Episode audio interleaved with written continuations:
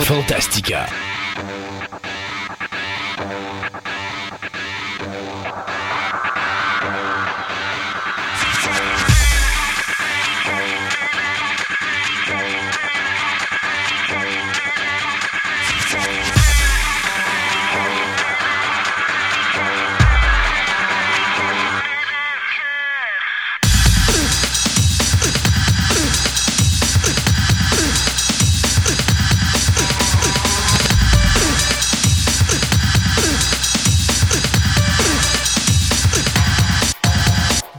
Le monde, bienvenue à Fantastica, euh, émission quelque chose. On est rendu qu'on l'appelle 38. 38, je Ouais, pense. ouais, ouais, je pense 38, que c'est ça va tellement vite, Sébastien, c'est Ben oui. l'enfer.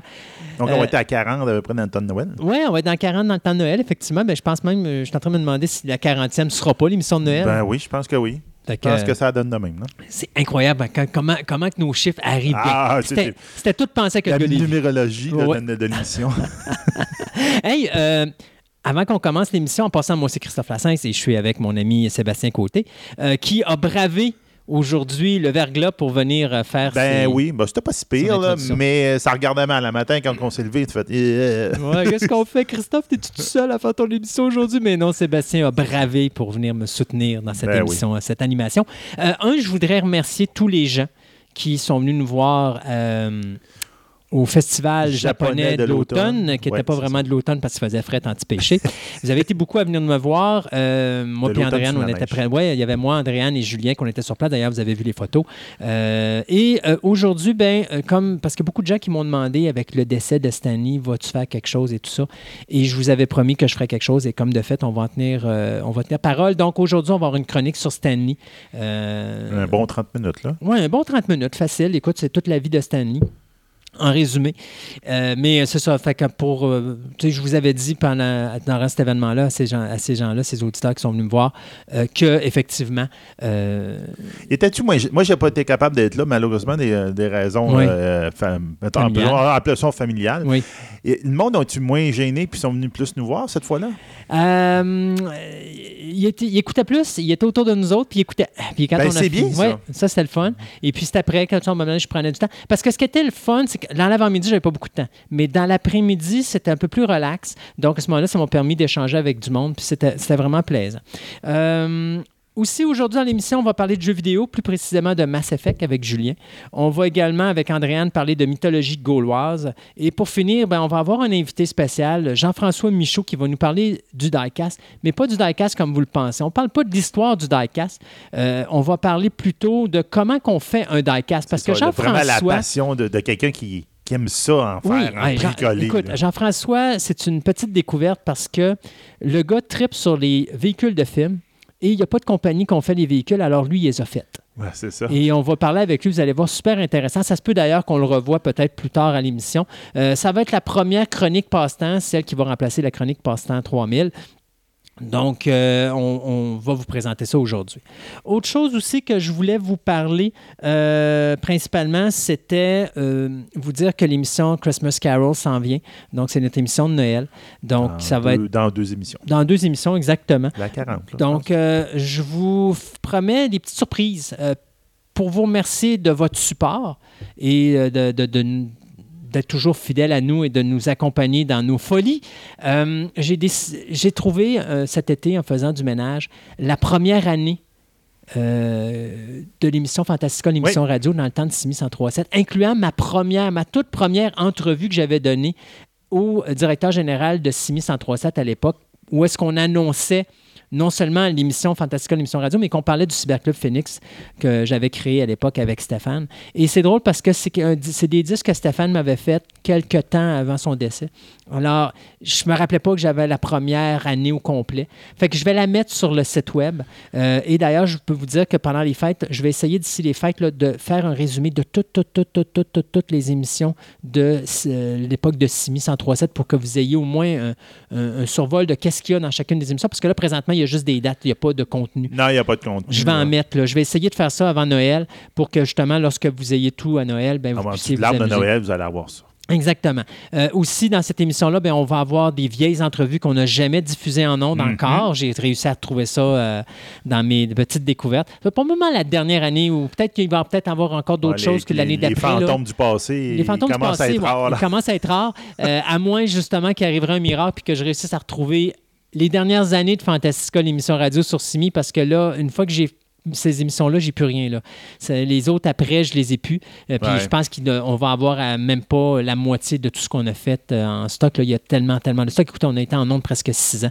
Alors, on a vraiment juste une petite particularité, badge de, partie, de- de ouais. radio qu'on a fait, mais euh, au moins ils seront là sur le web, ils vont être là jusqu'à la fin des temps.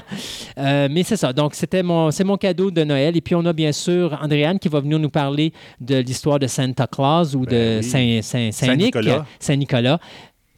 Pas si merveilleux que ça, cette histoire-là. À un moment donné, pendant l'entrevue, j'ai dit, coudon, euh, t'es- t'es-tu trompé de fête? Là? C'est pas l'Halloween, là. C'est... Mais non. Alors, euh, mais c'est ça. Puis, euh, on- père Fouettard. là. oui, et on va avoir un invité spécial aussi euh, qui a une passion extraordinaire, qui a un rapport, je dirais, peut-être pas nécessairement directement à Noël, mais qui touche à l'emblème des fêtes. Alors, euh, ça, c'est une petite surprise que je vous fais aussi. Donc, une grosse émission de Christmas Carol qui s'en vient. Euh, nous, on s'arrête là. On vient avec euh, notre premier segment des nouvelles et Ben après oui. ça, ben, toutes les chroniques et le reste de l'émission.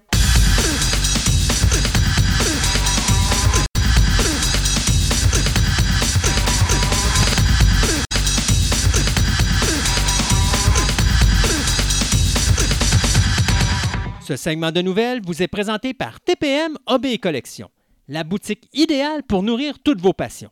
Qu'il s'agisse de timbres, monnaies, cartes de sport, cartes Magic, des figurines, du comic book, voire même des cartes Pokémon, TPM et Collection a décidé de se réunir à un seul endroit afin de vous donner le meilleur service possible. Vous pouvez aller voir leur local au centre commercial Fleur de Lys au 550 boulevard Wilfrid Amel, Québec, ou tout simplement aller visiter leur site web à boutique-tpm.com.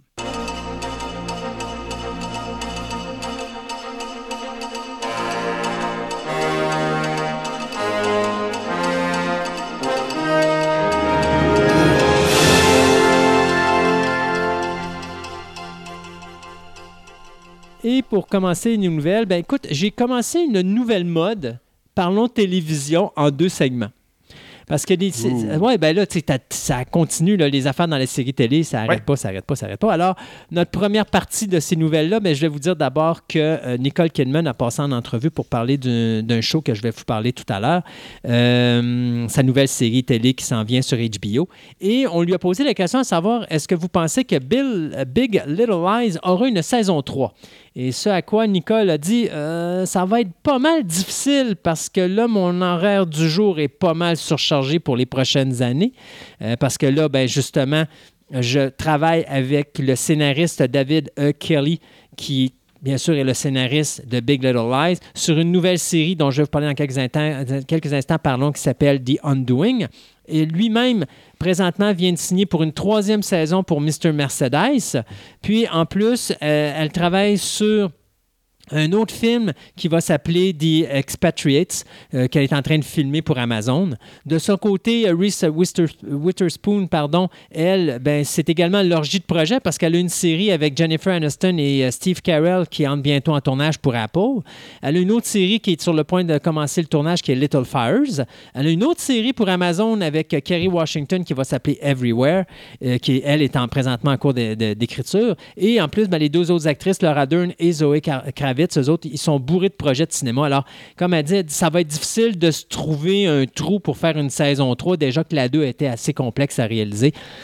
Ça me fait penser pas mal à Sherlock, ça. Tu sais, la, la- la- Ouais. la série télé qui était vraiment compliquée à faire à chaque fois. là. Fait que j'ai hâte de voir s'il y a un Big Little Lies saison 3. J'ai comme l'impression qu'il va falloir attendre une couple d'années avant de Ouais, ça voir. va être long, je pense. non. For Wedding at a Funeral, le fabuleux film de 1994, aura sa série télé. Ben oui, N'importe quoi. ça, ça, je suis pas sûr. Alors, c'est Hulu. Je l'avais vu passer, Ouais. j'avais fait. Ah. Ah. C'est Hulu qui va euh, s'occuper de cette mini-série. Euh, on ne donne pas le nombre d'épisodes. Ce qu'on sait, c'est que la série devrait commencer euh, dans le début 2019.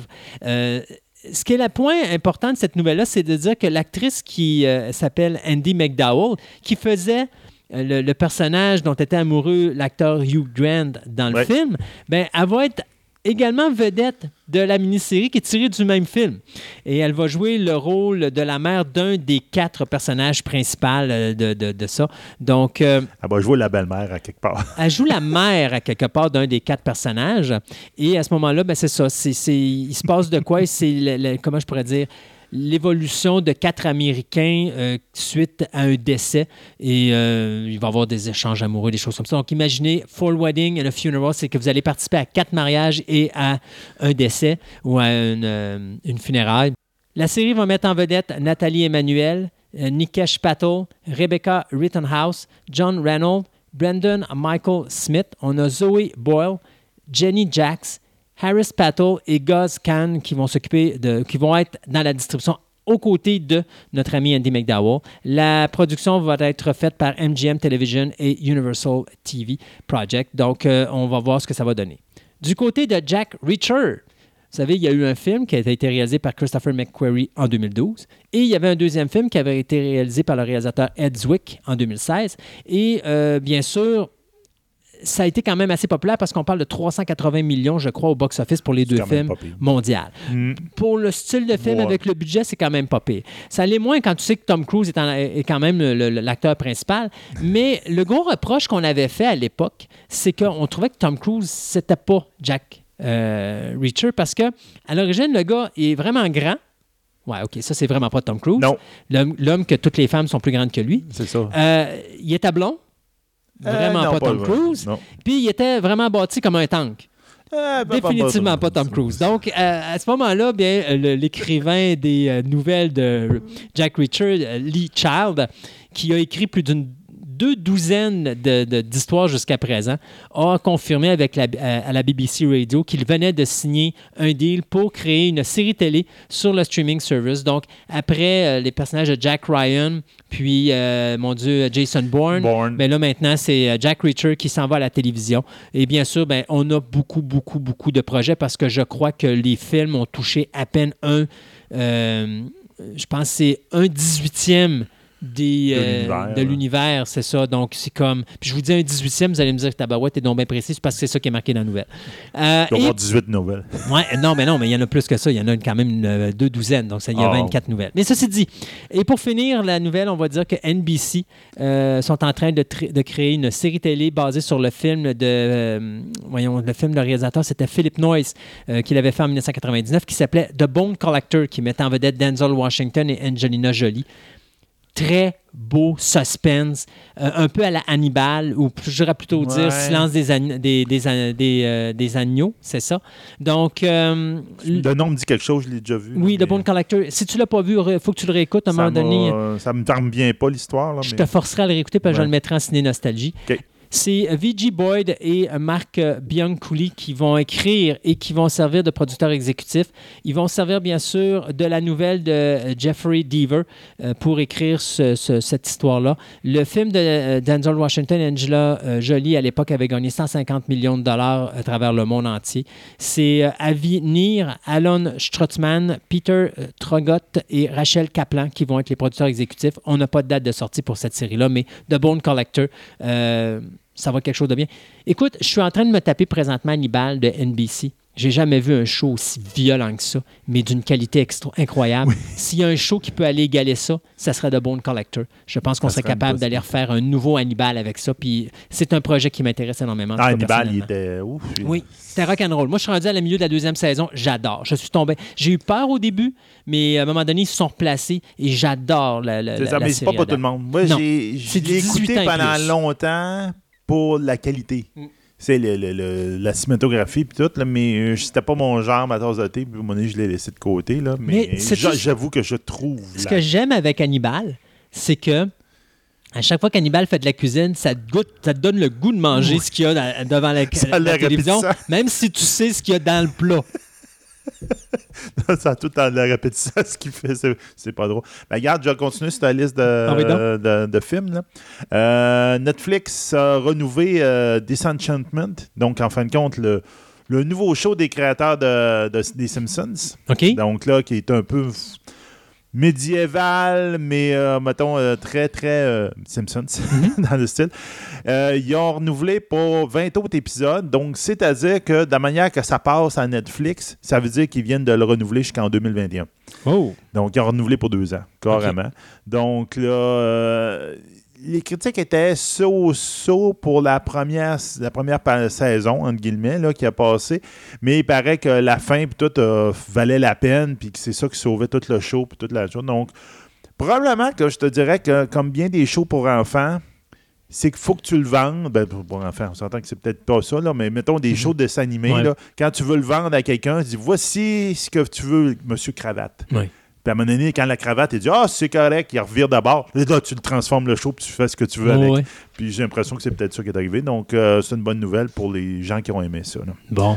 Bon. Euh, ben, OK. Ben, regarde, je vais y aller avec une vieille nouvelle. On va être une vieille quand même nouvelle. une vieille nouvelle. Ça fait un bout que je l'avais sur un show. Donc, euh, on sait que Stephen King, là, c'est, en ce moment, c'est l'auteur de, de romans qui vient à la télévision, euh, au cinéma et un peu partout. Écoute, il y a eu un succès, puis là, tout le monde pense que dès qu'on va mettre King sur le- le- le- Ouais, la ligne, ça. va être un, un- un chef-d'œuvre. J'ai essayé, comment ça s'appelle, le, le show télévision là, qui se passe dans l'univers de Kings. Là, euh, Ah oui, euh, euh, ouais, non, je me rappelle. Ouais, non, je- Castle Rock. Castle Rock. J'ai commencé à l'écouter. Euh, euh, j'ai euh, bon, Mais jamais ça, trippé pense, sur ouais, c'est King. ça. Il faut là, vraiment être un fan de King. J'avoue pour- que tu, tu- je me dis, un fan de King va voir plein d'affaires un peu partout. Ça peut être intéressant, mais bon, en tout cas, c'est quand même intéressant. Donc, quelqu'un qui aime ça, là, probablement qui aimerait, qui aimerait cette, cette télévision-là. Donc, il y a un autre auteur qui s'appelle, une auteure qui s'appelle Ursula K. Le Guin. Le Guin. Donc, euh, qui, elle, c'est, elle a fait beaucoup de science-fiction. Surtout dans les années, je te dirais, dans les années 60, de phénomène, qui est quand même un auteur assez prolifique. Puis là, on est en train de prendre toutes ces nouvelles, tous ces romans, puis d'essayer de toutes les adapter au cinéma ou à la télévision.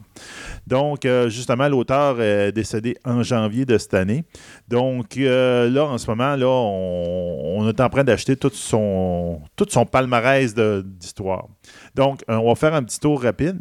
Nine Live, donc Neuf vies. Que, on- en ce moment, il y a le directeur l'écrivain Siri euh, Rodens qui avait écrit euh, Grim Street puis Take Your Partner, qui va s'associer avec un autre euh, écrivain qui s'appelle Tom Baston, euh, Baston qui est Fresh, Fresh Meat. Fresh Meat? Fresh Meat. Ouais, ça, je connais pas. Ouais. Euh, qui vont faire un film, une adaptation en film de Nightlife, qui est une, une histoire de- qui a été écrite en 1968, euh, qui est originalement publiée dans Playboy, Ah, étrangement, euh, qui prend place sur une, une planète lointaine euh, où il y a euh, deux places qui, on peut dire qu'il y a des mines OK. des mines. Puis là, elle est avec deux personnes là qui sont deux personnes. Puis là, il s'en rend compte de tous les travailleurs, c'est tous des clones. OK.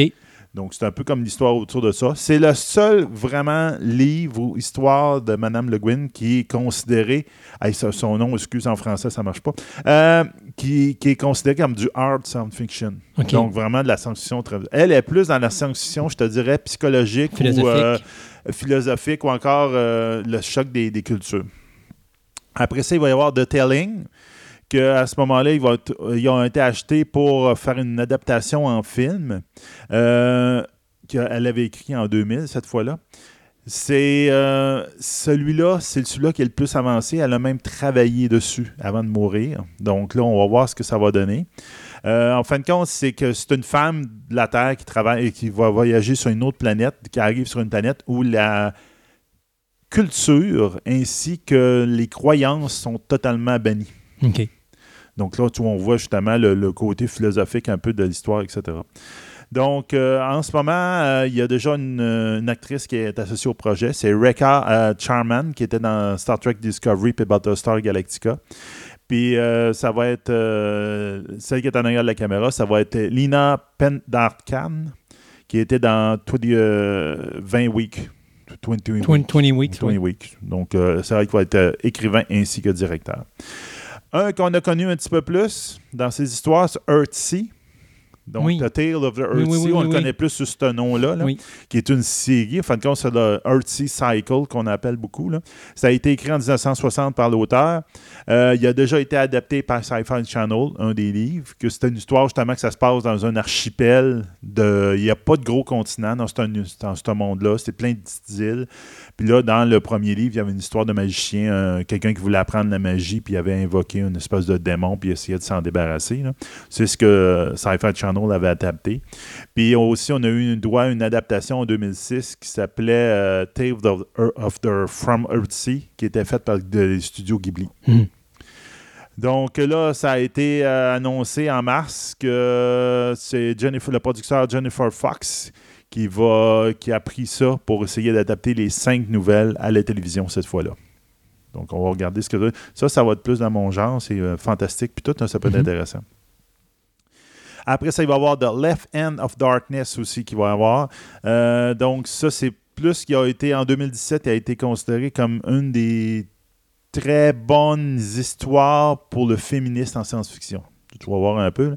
Donc, en 1900, ça a été écrit en 1969.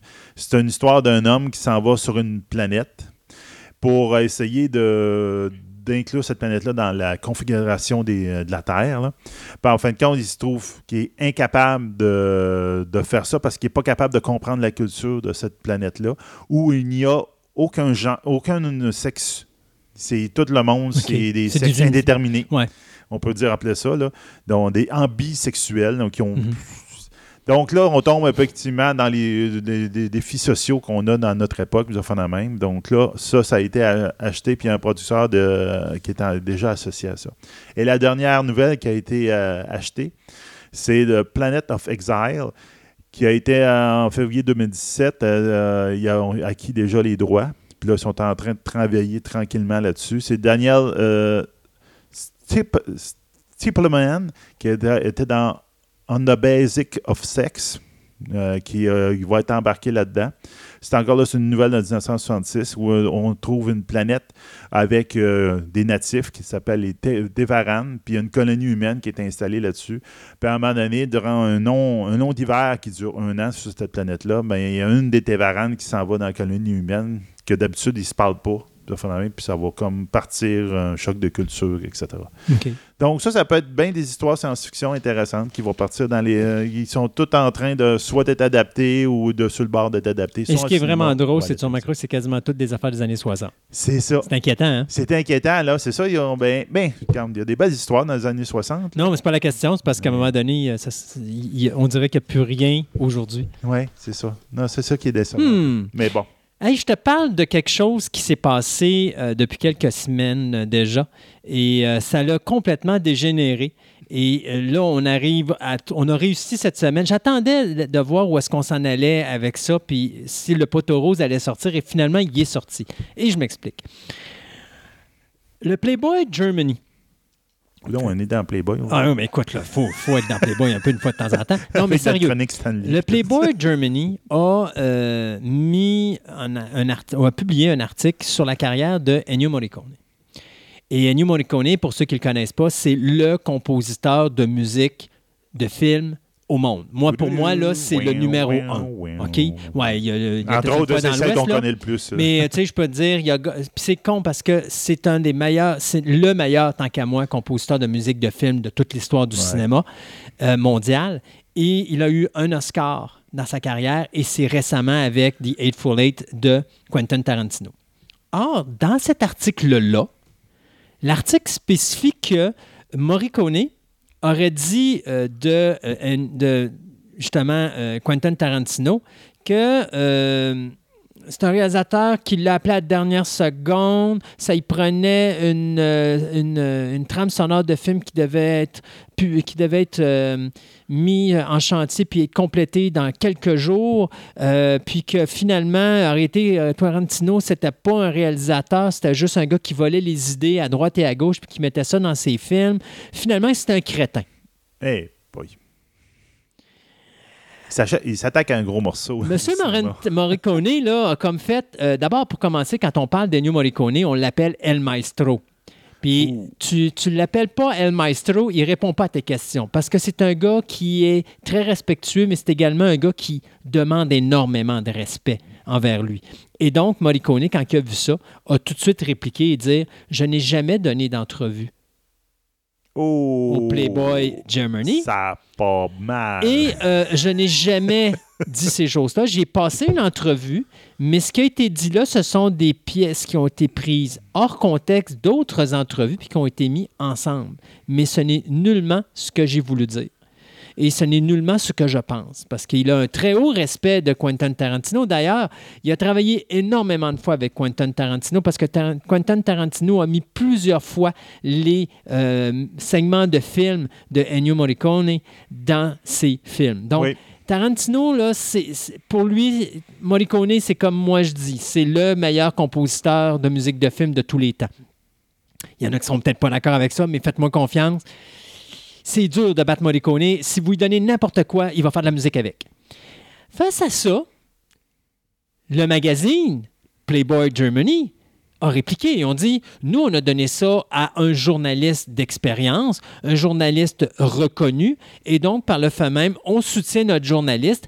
Et oui, cette entrevue-là a bien eu lieu. Et oui, les termes utilisés par M. Morricone ont bien été euh, appliqués à la lettre dans notre article. Ça n'a pas été long que le l'éditeur en chef, euh, Florian euh, Boitin, est revenu sur ses, euh, ses dires en disant ben, euh, on s'excuse, mais on considérait que le freelancer journaliste euh, à la pige qu'on avait, avec qui on fait affaire depuis des années, était une personne sérieuse et on vient d'avoir devant nous des, Des preuves. pas des preuves, mais des euh, affirmations qui font que nous doutons maintenant de son intégrité et euh, de, de ses skills, donc de ses, euh, Son talent. de son talent. Et face à ça, euh, bien sûr, il faut comprendre que là, Morricone a engagé des poursuites judiciaires contre Ben le journal, oui. de, ben, pas le journal, mais le magazine de Playboy Germany. Mais là, Playboy Germany, eux autres servirent d'abord et euh, disent à un certain Marcel Anders, tu as des comptes à rendre. Qu'est-ce que fait là? Alors, Marcel Anders vient justement cette semaine de sortir une entrevue dans laquelle il dit Oui, j'ai effectivement commis de plusieurs erreurs parce que j'ai envoyé au magazine qui contient qui a plus de 65 000 euh, abonnés en, en Allemagne euh, des segments d'entrevues parce que c'est très difficile d'avoir une entrevue avec elle. euh, elle euh, El Maestro. El Maestro, euh, que j'ai pris à droite et à gauche, puis je, leur ai donné ça, mais j'ai comme pas spécifié dans quel ordre les mettre. Alors, face Euh, à ça, bien sûr, euh, il dit qu'il s'excuse, qu'il dit qu'effectivement, euh, malheureusement, il y a beaucoup de choses qui ont été prises hors contexte et que effectivement, Ennio Morricone n'a jamais traité euh, Quentin Tarantino de crétin. Face à ça, bien sûr, vous devinerez que le Playboy Germany euh, va porter des plaintes aux criminels contre M. Anders. Euh, donc, restera à voir ce qui va se passer. Mais j'ai l'impression que ça va être, tu sais, Morricone va poursuivre Playboy Germany, Playboy Germany va poursuivre Ouais, M. ouais, Anders à ça. bout de la ligne. Ça va être euh, un vrai manège. Mais tout ça pour dire que, tu sais, quand tu fais une job de journaliste, là, Fais-la comme il faut, mon homme, parce que ça peut te revenir d'en face. Puis là, ben, il faut croire que ce journaliste-là, je ne sais pas s'il va se retrouver une job demain matin, mais ça, c'est sûr que ça vient de démolir pas mal sa crédibilité. Donc, euh, pour ceux qui ont lu de quoi en disant Ah, ben là, c'est ça, Morricone, c'est un ci, puis c'est un ça. Non, non, oubliez ça. Morricone, il aime beaucoup Quentin Tarantino. Puis même s'il ne travaille pas présentement avec lui sur euh, le Once Upon a Time in Hollywood, vous pouvez être certain que je suis certain que s'il y a une chance, euh, Morricone va continuer à travailler avec euh, M. Quentin Tarantino. D'ailleurs, ce qui m'épate, là-dedans, c'est que Ennio Morricone fait encore des concerts. Il est encore chef d'orchestre et le gars a 90 ans. Il n'est pas arrêtable, c'est Ben, un tank. ça. Puis je te dirais qu'en arrière, il y a un certain John Williams dont je vais vous parler dans quelques instants. Il n'est pas loin en arrière, lui, avec. Non, non, non, il est assez impressionnant. Oui. Donner une Euh, petite dernière de ton bord. Une petite dernière de mon bord. Ben, regarde, euh, finalement, euh, tu sais, il voulait faire un film du Joker, OK? Oui. Ben, ils vont faire un Ils vont film de faire, Joker. bon, oh, ils vont faire. C'est pas qu'ils voulaient, ils vont en faire. Ils vont le faire. Mais ils voulaient faire un film de Joker pour faire hmm, indépendant. Sais, euh, c'est le Joker, c'est comme c'est dissocié de tout. On va voir ça comment il commence, Mhm. puis tout là, c'est.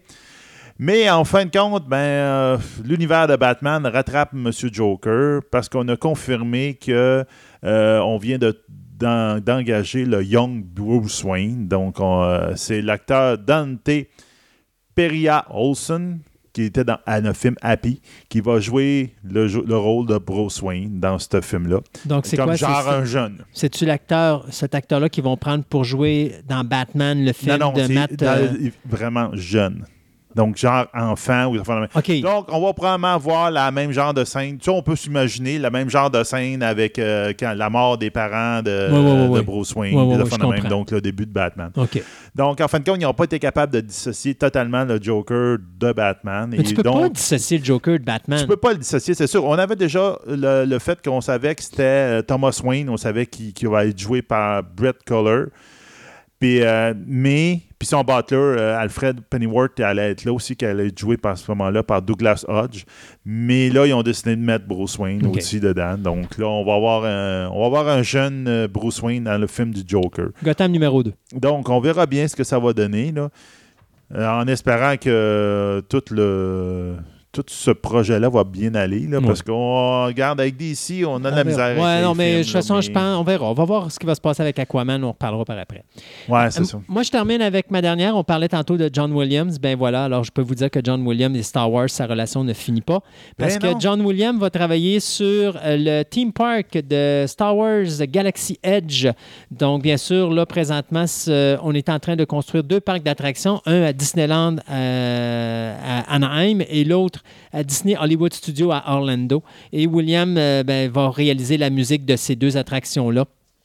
Euh, La musique est bonne. Oui, ben c'est ça, exactement, parce que là, on a une petite vidéo là, sur laquelle on présente c'est quoi qui va Il être est les déjà programmé puis dans Twitter. C'est ça. Il, va Ah, apparaître, il va apparaître la journée de notre entrevue. Bon, ben merveilleux. Alors, fait que vous allez pouvoir voir ça. Et aussi, il faut savoir que John Williams est- euh, va également réaliser la musique du film de J.J. Abrams, soit Star Wars épisode 9, qui va faire que John Williams va avoir réalisé toutes les musiques de la saga Star Wars, celles qu'on a avec les Skywalker. Et tantôt, je vous disais que euh, Ennio Morricone, c'était un tank à 90 ans parce qu'il fait encore des concerts, des choses comme ça. John Williams, un peu moins parce que je pense qu'il fait plus de chef d'orchestre euh, comme euh, au niveau orchestre. là. Je pense que maintenant, il fait faire son, son orchestration par quelqu'un d'autre. Ouais. Mais il est quand même âgé de Les 86 compositions. ans et il n'arrête pas de travailler. On s'arrête quelques instants pour d'autres chroniques. On vous revient dans quelques. Dans une heure à peu près. Ouais, à peu près. À peu près une heure avec euh, notre deuxième segment des nouvelles.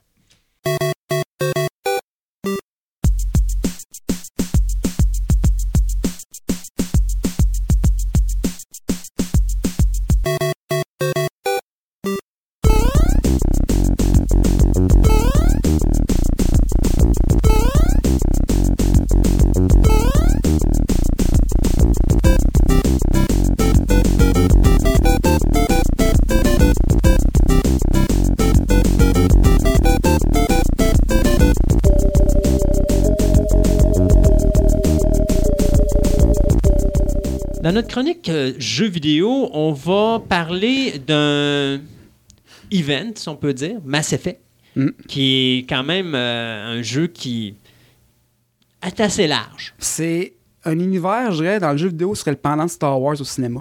Euh, c'est un univers qui est très large, qui a de beaucoup de possibilités, que malheureusement, pour l'instant, à cause du dernier opus qui a été moins bien reçu, et un peu dans un. Comment je dis, dans un.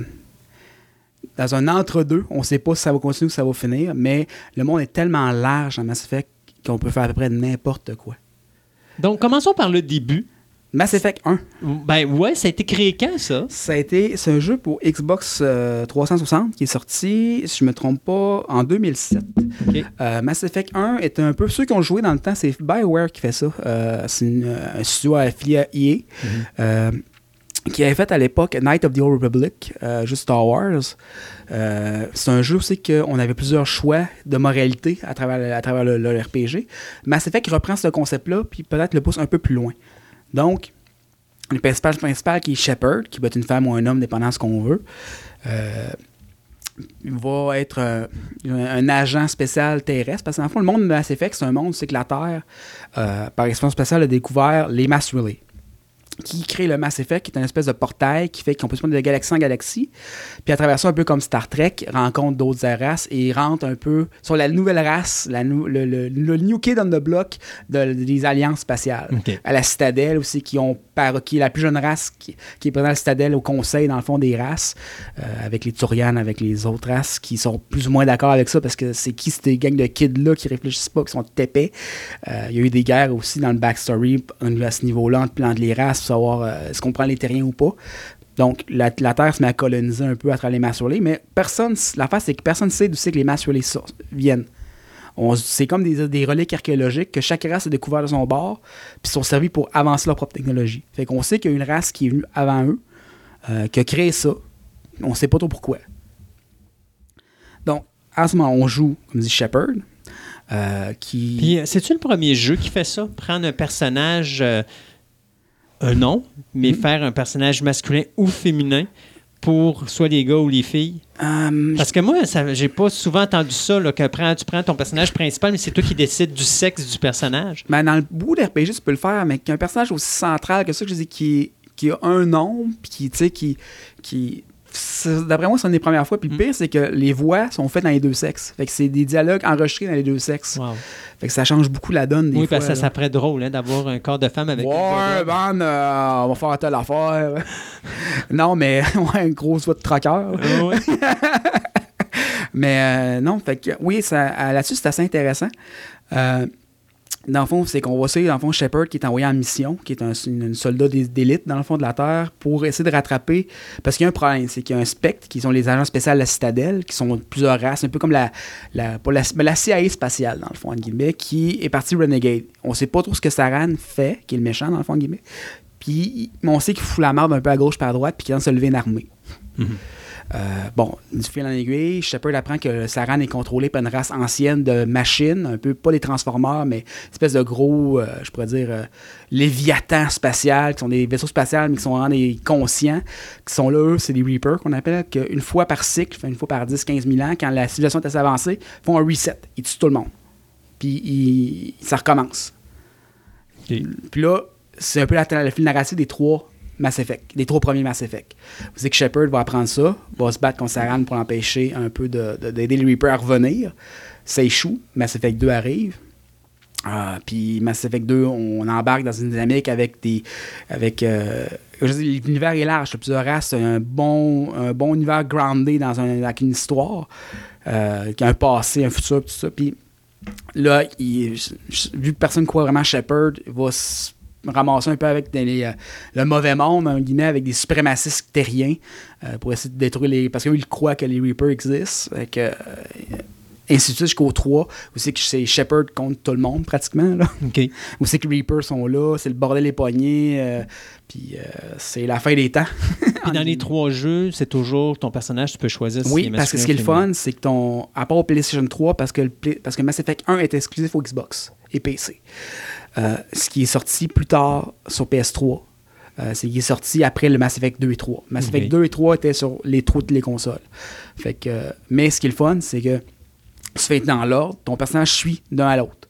Tous tes choix, c'est-à-dire que si tu fait des choix où c'est que tu été, mettons, vu négativement sur une planète parce que tu as dit genre à l'ambassadeur d'aller se faire foutre, ben, des chances que dans trois, au troisième volume, ils disent Ben, man, tu m'as envoyé chier, euh, là, trois épisodes, ben non, je t'aide pas.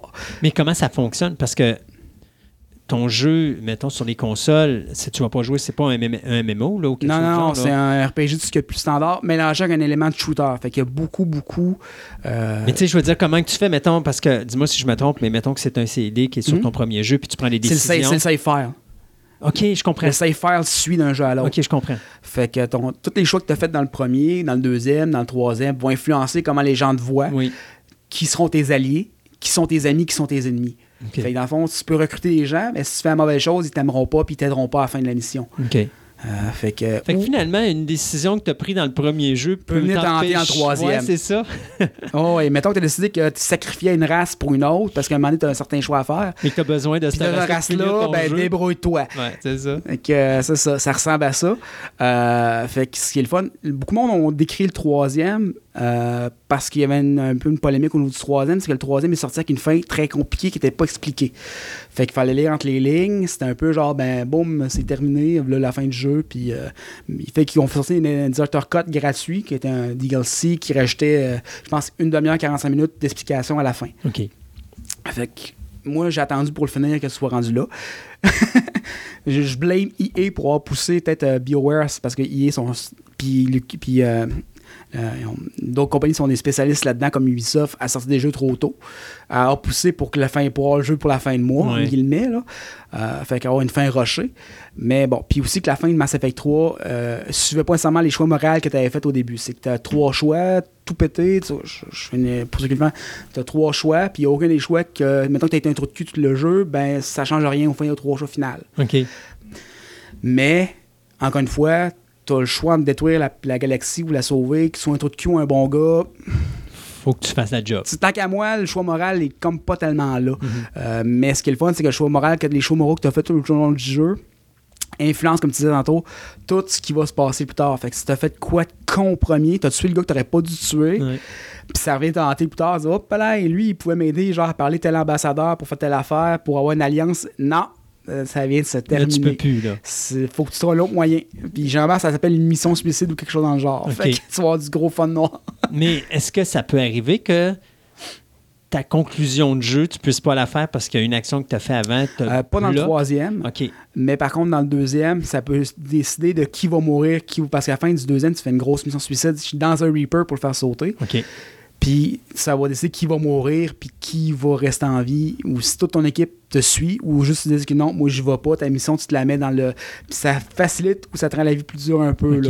Je comprends. Fait que ça peut changer la donne pas mal, puis t'as plusieurs fins possibles. Comme dans le troisième, t'as plusieurs fins possibles aussi. C'est original, pareil, comme concept. Euh, Y a-tu d'autres jeux qui font ça? Euh, ben, il y avait Night of the Old Republic, comme je sais, qui, Ok, était- oui. qui faisait ça à l'époque. Euh, puis sinon, un peu Witcher, je me souviens bien, mais à moindre degré. Euh, puis t'avais Divinity, qui le fait un peu, mais qui est plus récent. Puis t'avais... Qui d'autre? Il n'y en a pas des masses, de jeux, Non, parce ouais, que... c'est ça. mais pas à ce c'est complexe à faire, un jeu comme ça. Ben, veux, faut que tu pas. penses à plusieurs jeux à l'avance. Il Ouais. faut que tu penses que ton save files va suivre. Puis... euh, Puis Ah tout l'univers que tu dois, parce que tu dois voir toutes les directions, parce que tu peux porter un geste qui va aller dans cette direction-là dans le jeu, mais un autre ABC tard. Non, oui, mais c'est parce que plus tard dans le jeu, tu as un autre ABC qui t'amène dans une autre ligne. Ouais. Après ça, tu as un autre ABC qui t'amène dans une autre ligne. Ce qui fait qu'à un moment donné, si tu vois tout ça, il faut que tu penses à tout ça dans le deuxième, puis ça devient encore plus complexe, je pense, pour le troisième. oh, ouais. Qui est peut-être une des raisons qu'on peut expliquer pourquoi que la fin, finalement, ils ont comme fait. C'est ça, parce qu'à un moment donné, ça vient trop. Là. Pas D'après Ouais. moi, c'est parce que ça venait trop. Puis, comme je dis, ils sont arrangés pour une fin que peu importe si ça a été un. Un good guy ou un bad guy. euh, Ça, résultat final, là, T'as faut pas que tu fasses un choix. ouais. C'est, comme pile ou face, man choisi. Euh. Puis, je pense que ça aurait été tough après trois. Un jeu, peut-être, mais trois jeux, compléter tous les choix que tu as fait pour donner une fin. Ça de l'algorithme pas mal. Là. Oui, parce que, ben, à moins que tes choix A, B et C, ou C, à un moment donné, se rejoignent tout à un endroit, parce qu'il y a toujours des manières de. Mm. Tu t'en vas dans une ligne, mais tu, tu décides d'aller à gauche, mais quelque part dans ton labyrinthe, il y a quelque chose qui va te faire ramener à droite pour finalement finir dans la ligne du centre. C'est ça. Euh, puis, puis des fois, tu sais, c'est des, choses. Moi, je me rappelle, tu avais un livre dont vous êtes le héros. Ouais, c'est un peu comme Puis ça. des ouais. fois, c'était ça. Tu prenais toutes tes décisions négatives, mais à un moment donné, tu n'avais pas le choix. Il fallait. Il te forçait une décision. Tu devais retourner dans l'autre direction pour revenir dans la Pour ligne. être le bon gars à la fin. Ben, pour finir le livre comme tu dois le finir. Oh, ouais. Parce que sinon. euh, Ben, dans Mass Effect 1 puis 2, euh, les fins peuvent varier. C'est comme un Night of the Old avait amené ça un peu, c'est que tu avais une fin Dark Side et une fin Light Side. C'est Ok. que ton personnage pouvait finir soit un Sith, soit un Jedi, euh, dépendamment comment tu te garochais. Puis tu avais deux fins que tu fais par rapport à ça. Dans Mass Effect, c'est plus une fin re- Renegade ou bon gars, tu sais. Fait que si c'était Renegade, ben, au lieu de tu tires d'abord, pose des questions après, puis généralement, ça peut causer problème plus tard. Sauf que si t'as fait ça, ben, t'as éliminé un ennemi qui ne revient pas de te ramasser dans l'épisode 2, faire Ah, ah, tu te souviens quand tu m'as épargné? Oui. Fuck. fait que, tu sais, Ah, il y a Drag- oui, il y a Dragon Age qui ressemble à ça, mais c'est Bioware qui le fait, puis c'est sur le même frame Ouais. Mais de toute façon, c'est la même compagnie. C'est la même compagnie, c'est ça. Fait qu'ils sont spécialistes dans les jeux un peu dont vous êtes le héros. Ouais. Euh, Puis aussi, ce qui est le fun, c'est que dans Mass Effect, c'est pas un RPG, c'est un shooter. Fait que les gens qui aiment pas nécessairement les Final Fantasy, les trucs de même, qui sont plus genre Call of Duty, ben vous pouvez vous lancer à Mass Effect parce que ça va tirer. Euh, L'affaire, le 2 et 3, ça va, l'intelligence artificielle est quand même assez bonne pour t'aider. Dans le Mass Effect 1, ça se peut que tu te ramasses souvent tout seul. Ils sont un peu cabochons. C'est un des. Pourquoi j'ai moins aimé le 1 faut dire aussi que j'ai joué au 1 après le 2 puis le 3 parce que j'ai une PlayStation 3 malheureusement. Euh, je suis tombé à cet univers que j'adore euh, plus tard euh, que tout le monde. hein. Mais euh, d'avoir tes gars aller rusher un gros monstre plein de guns quand t'es comme genre non, non, non, non. Puis il meurt, puis t'es comme bon, ben je vais me taper le monstre tout seul. Faut croire, ça arrive souvent. OK. Mais c'est-tu à cause que la technologie n'était pas nécessairement. Probablement, c'était plus ça. C'était plus au niveau de l'AI qui était peut-être pas aussi évolué à cette époque-là. Donc, c'est ça. C'est le petit défaut du 1. Mais le 1, par contre, a plus de customisation que le 2 puis le 3. Le 2 puis le 3 se concentrait plus sur le gameplay puis le tir que le 1. Le 1, c'était plus qu'un un fan d'RPG classique, là, qui lui veut son armure plus 1, son gun plus 3, son. Il, Vous êtes servi. Là, le 1, là, vous allez être servi écart. Il est moins shooter, plus RPG. Parce que les deux autres, c'est beaucoup plus d'action. Sauf que d'un côté, tu me dis tantôt que ton jeu, normalement, quand tu prends des décisions dans le 1, ça te suit dans le 2 puis dans Ouais. le 3. Donc, normalement, c'est normal que le 1 te permette d'aller choisir vraiment plus précisément ce que tu vas avoir comme armure ou autre. Mais ce qui est le fun avec le 2, c'est qu'il saute ça en te faisant que tu tombes en disgrâce. Ben, tu décèdes, dans Ok. le guillemets, puis là, tu es comme en disgrâce. Fait que tu perds tout ton équipement, parce que tu te réveilles, Ah. puis t'es comme genre chez les bad guys, puis t'es comme genre, Hein, qu'est-ce que je fais ici? Euh, fait que tu tombes un peu. ils ont réglé, ils ont Ils ont réglé le ouais. bug de même, puis dans le 3, ben, tu reviens avec l'Alliance. Fait que ton équipement que tu avais dans le 2, qui était l'équipement des bad guys, ben, tu le prends laissé au locker, tu sais. Ouais. OK. Fait que là, tu es obligé de t'apprendre un autre équipement. C'est ça. Fait que Mais qui n'a pas la même capacité que dans ton premier. Ça, ça ressemble beaucoup, je te dirais. Il y a des nouvelles armes, des nouveaux trucs. Comme euh, dans le 3, tu as un poignard euh, virtuel après ton bras, fait que tu peux poignarder des monstres. OK. Au lieu de lui donner des coups de, des coups de coude. là. Hyper violent comme jeu? Pas tant, non. Non. C'est c'est pas. euh, C'est du sang vert? Ouais. Genre, C'est acceptable, hein? c'est acceptable. Si les aliens, tout va bien. Oui, tant que c'est pas du rouge et puis que. Pas grave. Mais il n'y a pas de chainsaw, faites-vous-en pas. Oh, mais même, de toute façon, c'est pas grave. C'est vert, c'est vert, ça, passe, ça passe, ça. Ouais. Puis là, il y a eu. Ce qui fait que le jeu est un peu dans une espèce de. La, la- je dirais pas le jeu, mais la, la saga est une espèce de. de- de- de- je pourrais dire. De- de- d'espace euh, où c'est qu'on sait pas trop que ça va garocher, c'est que Mass Effect Andromeda, qui est le quatrième de la série, euh, qui n'est pas Mass Effect 4 en tant que tel, parce que ça suit pas l'histoire de Shepard, c'est une histoire à part. Euh, c'est du monde qui vont coloniser nos galaxies. Fait qu'on suit un peu, dans, comme disant, le- dans- on disait au début que les Mass Relay permettaient d'aller euh, coloniser puis se prendre dans l'espace parce que c'est des humains qui disent qu'ils vont coloniser nos planètes. Elle n'a pas levé tant que ça. Ce qui est sorti était plein de bugs. Euh, bon, Blamont y est pour ça probablement. L'histoire est un peu moins bonne. Sauf que là, je me encore une fois, je me dis, euh, est-ce qu'on compare C'est un peu comme, je pourrais dire, euh, tu, prends pas le jeu pour ce qui est, tu compares ce qui était. Je trouve que c'est un peu cheap la façon de monde que l'ont critiqué. Par contre, le fait qu'il était plein de bugs, visuellement, il était moins beau que Mass Effect 3 à la sortie, quand il y a genre un jeu qui a peut-être 3-4 ans de différence entre C'est les pas deux, normal. là. C'est pas normal. Mhm. Tu vois que ça a été rushé, l'histoire est moins bonne, l'histoire qui était moins épique, parce qu'on parle de colonisation, on parle pas de sauver la planète de, des monstres extraterrestres qui vont détruire tout l'univers. Mhm. là. Bon, à partir de là, le gameplay était correct, pas de révolution là, mais l'histoire était quand même bien. Euh, je veux dire, fallait, moi je m'attendais pas à rien. Généralement, j'ai appris qu'il faut pas, quand tu une suite, faut pas t'attendre à rien. Comme ça, si tu sors, si tu arrives avec pas d'attente, tu t'en sors jamais avec une bonne impression. Mais de toute façon, en général, c'est toujours ça. Hein? Parce que quand tu as quelque chose de base, normalement, si tu fais une suite, c'est parce que ton premier produit, était bon. il est excellent. Là, après ça, tu te dis, comment je peux le topper? Tu le complètes, mais si tu essaies de faire mieux, habituellement, tu vas faire moins bien. C'est ça. Puis le gros storyline épique était déjà passé. là. Mhm. Comment tu fais pour trouver un une situation aussi épique que des monstres géants qui veulent détruire l'univers? C'est- Top date, là. C'est comme. Ben, ben, tu te bats contre Dieu. Rendu voir, tu fais Star Trek, tu Ouais. te bats contre Dieu. Ouais, ça. Faut des taloches à Dieu. Ouais. Ça Andromeda, t'appelles ça Final Frontier. Genre. Mais. euh, donc, Andromeda n'a pas été très mal reçu. Euh, D'ailleurs, je comprends pas pourquoi il est encore si vendu aussi cher que ça, parce que moi, je serais lié, je descendrais le prix, puis je le vendrais pour le liquider, pour que le monde pourrait plus le racheter, parce que le monde va peut-être jeter une deuxième vie à ce jeu-là. Mais bon, c'est EA. Posons pas de questions, on n'aura pas de menterie. Ils ont pas enroché le jeu, puis ce que ça a donné. BioWare est dans la tourmente un peu depuis ce jeu-là, parce qu'ils sont comme un peu. Ils ont perdu leur nom un peu dans l'histoire. Même si je trouve que c'était plus ou moins. euh, pas de leur faute, là. Je sais pas, ils ont sorti un produit inférieur, puis. Même si c'est plus ou moins. euh, mérité, on va dire. Euh, donc, euh, Andromeda qui est quand même très bien. Sais pas au niveau Mass. Mais si vous aimez Mass Effect, vous allez aimer Andromeda généralement. Là, je- De toute façon, après ça, c'est ça, c'est le dernier? Ouais, c'est le dernier qui est sorti. il y en a- puis ça te fait-tu longtemps? Sorti a deux ans, un an et OK. demi, deux ans. Fait qu'il y a encore le temps d'en faire il y a encore euh. ben, le temps qu'ils sortent de la tourmente un peu, que EA et BioWare décident qu'est-ce qu'ils font avec la franchise Mass Effect. Ça peut prendre quelques années, ça peut, ils peuvent attendre voir. Ou euh, encore travailler sur un produit qui est plus haut de qualité pour revenir un, un petit vrai, peu au Mass Effect, basic. un là. vrai Mass Effect 4, par exemple. Là. non, c'est ça. Mais euh, ce qui est le fun, c'est avec Mass Effect, justement à cause des choix. euh, puis des dialogues, c'est que tu vas t'attacher beaucoup aux personnages. Fait Mm. que, euh, parce que tu un peu diriges leur destinée, du sens que si tu mets chum avec un, avec un tel, tu vas être moins chum avec l'autre. Fait que tu as des dynamiques un peu de même. Fait que je pense que c'est ce qu'on retrouve un peu moins dans Andromeda aussi, parce que vu que c'était un seul jeu, puis qui était supposé être le, premier- le départ d'une trilogie, une quadrilogie ou whatever, puis qui ce sera probablement pas le cas, ben t'avais pas le temps de t'attacher au personnage. Parce que dans les, les autres, ben t'as eu trois jeux pour t'attacher au personnage. Mhm. Parce que les personnages étaient récurrents. C'est certains qui arrivaient, qui, qui apparaissaient dans le 2, ils faisaient des caméos dans le 3 ou dans le 1, fait comme c'était le fun pour ça. Mhm. Puis, comme moi, les personnages principaux euh, que j'aimais bien, c'était euh, Grunt, qui était une espèce de tortue géante de l'espace, qui était tellement intensément trop. C'est comme, il va d'un. Il, il dit, pour, il sacrifie, entre guillemets, pour vous sauver à un certain moment du 2. Puis, il n'y a plus de balles, fait qu'il sort, il sort, tu vois, à un moment donné, tu sens, genre, il est Grunt est mort, tu sais. Là, tu le vois sortir de la grotte, c'est qu'il a battu plein d'autres monstres extraterrestres, il les a battus à coups de crosse.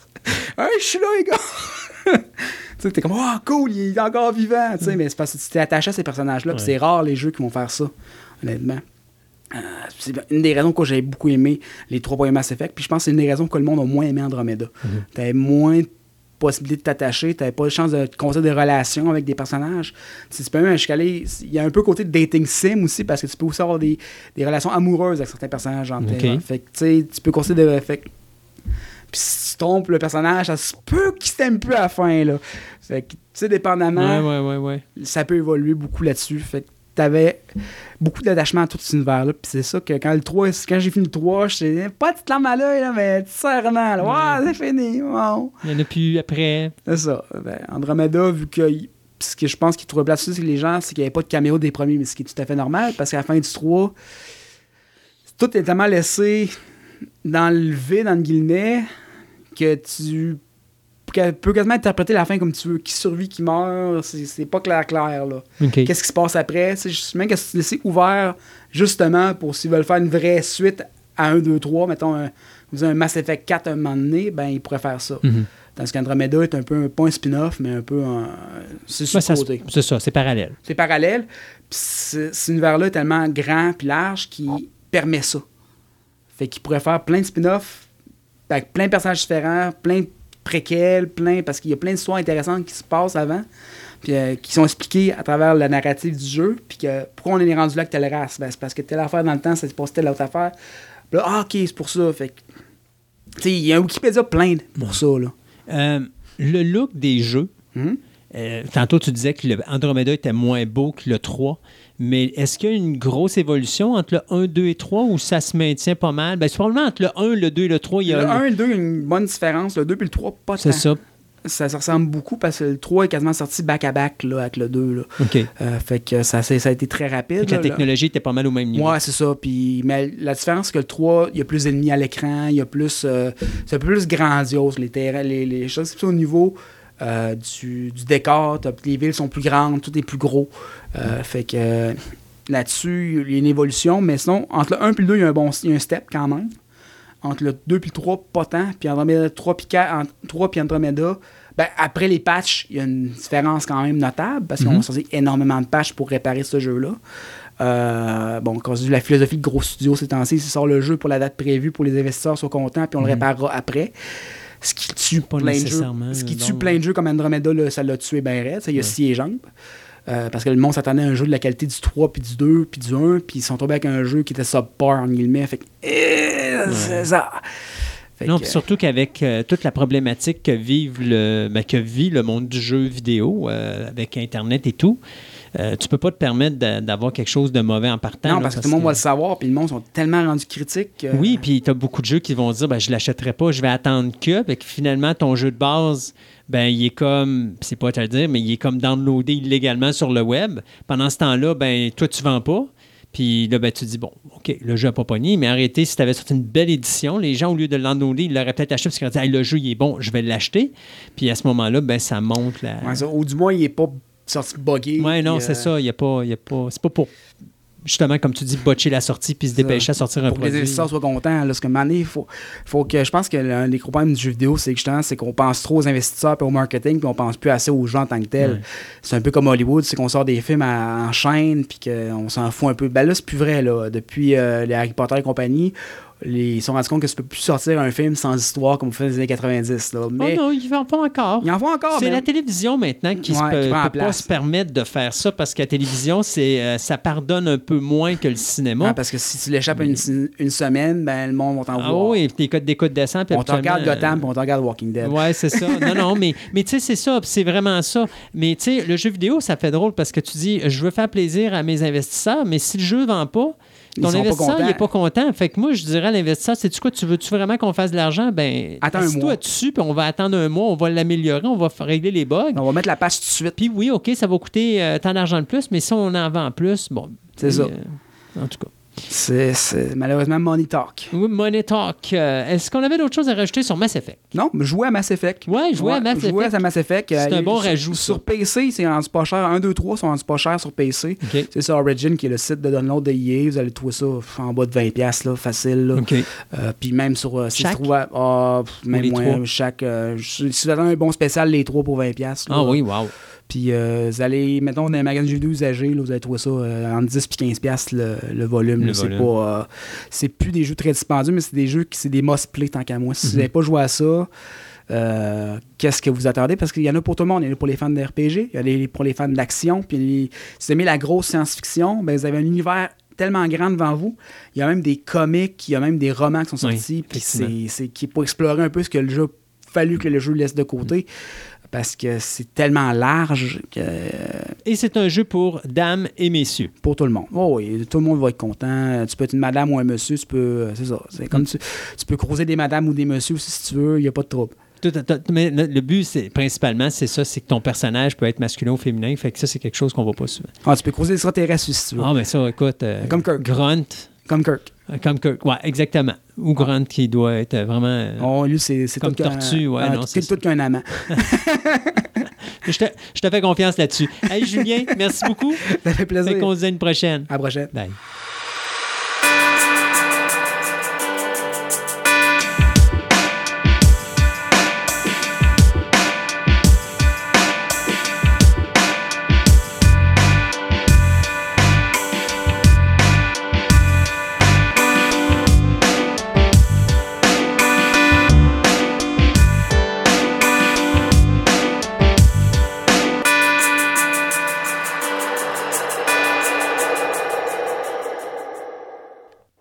À travers les différents invités que nous avons eus à Fantastica, on n'a jamais vraiment eu quelqu'un qui faisait, je dirais, du homemade.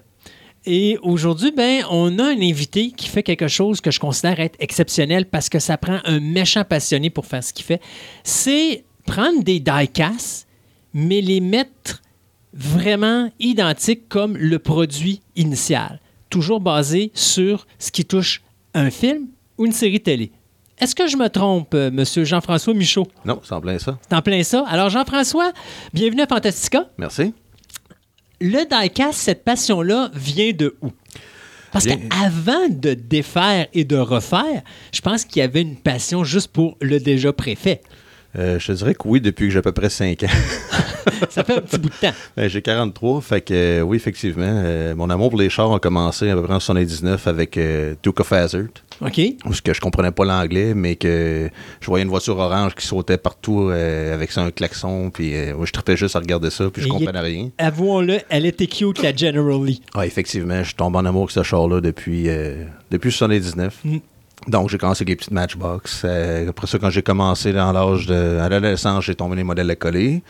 Sauf que les modèles à coller, ça ramasse la poussière. Les morceaux tombent à force de- à- au fil des années. Puis, c'est petit, manque de détails. En 90, j'ai découvert mon oncle qui est arrivé avec une voiture, une Ferrari F40 à l'échelle 1.18. Ceux qui ne connaissent pas les diecast à l'échelle 1.18, c'est environ 11-12 pouces de long. Les portes rouvrent, le haut rouvre, le coffre ouvre, les roues tournent, euh, il y a du détail en masse vu que c'est une grosse voiture. J'ai vu ça, j'ai capoté. Fait que j'ai dit, hey, t'as pogné ça où? Fait qu'il m'a envoyé en boutique. J'ai acheté ma première. Je comptais juste acheter les modèles de Ferrari parce que pour moi, c'était ma marque fétiche. Fait qu'à l'époque, il n'y en avait pas beaucoup de compagnies. Il y avait Maesto, il y avait Burago qui faisait ça. Fait qu'il y en avait peut-être une dizaine au gros max des Ferrari. Je vais acheter ça, puis ça va être fini. Mon plan a pris le bord parce qu'à Noël, j'ai reçu une Porsche une Lamborghini à Noël.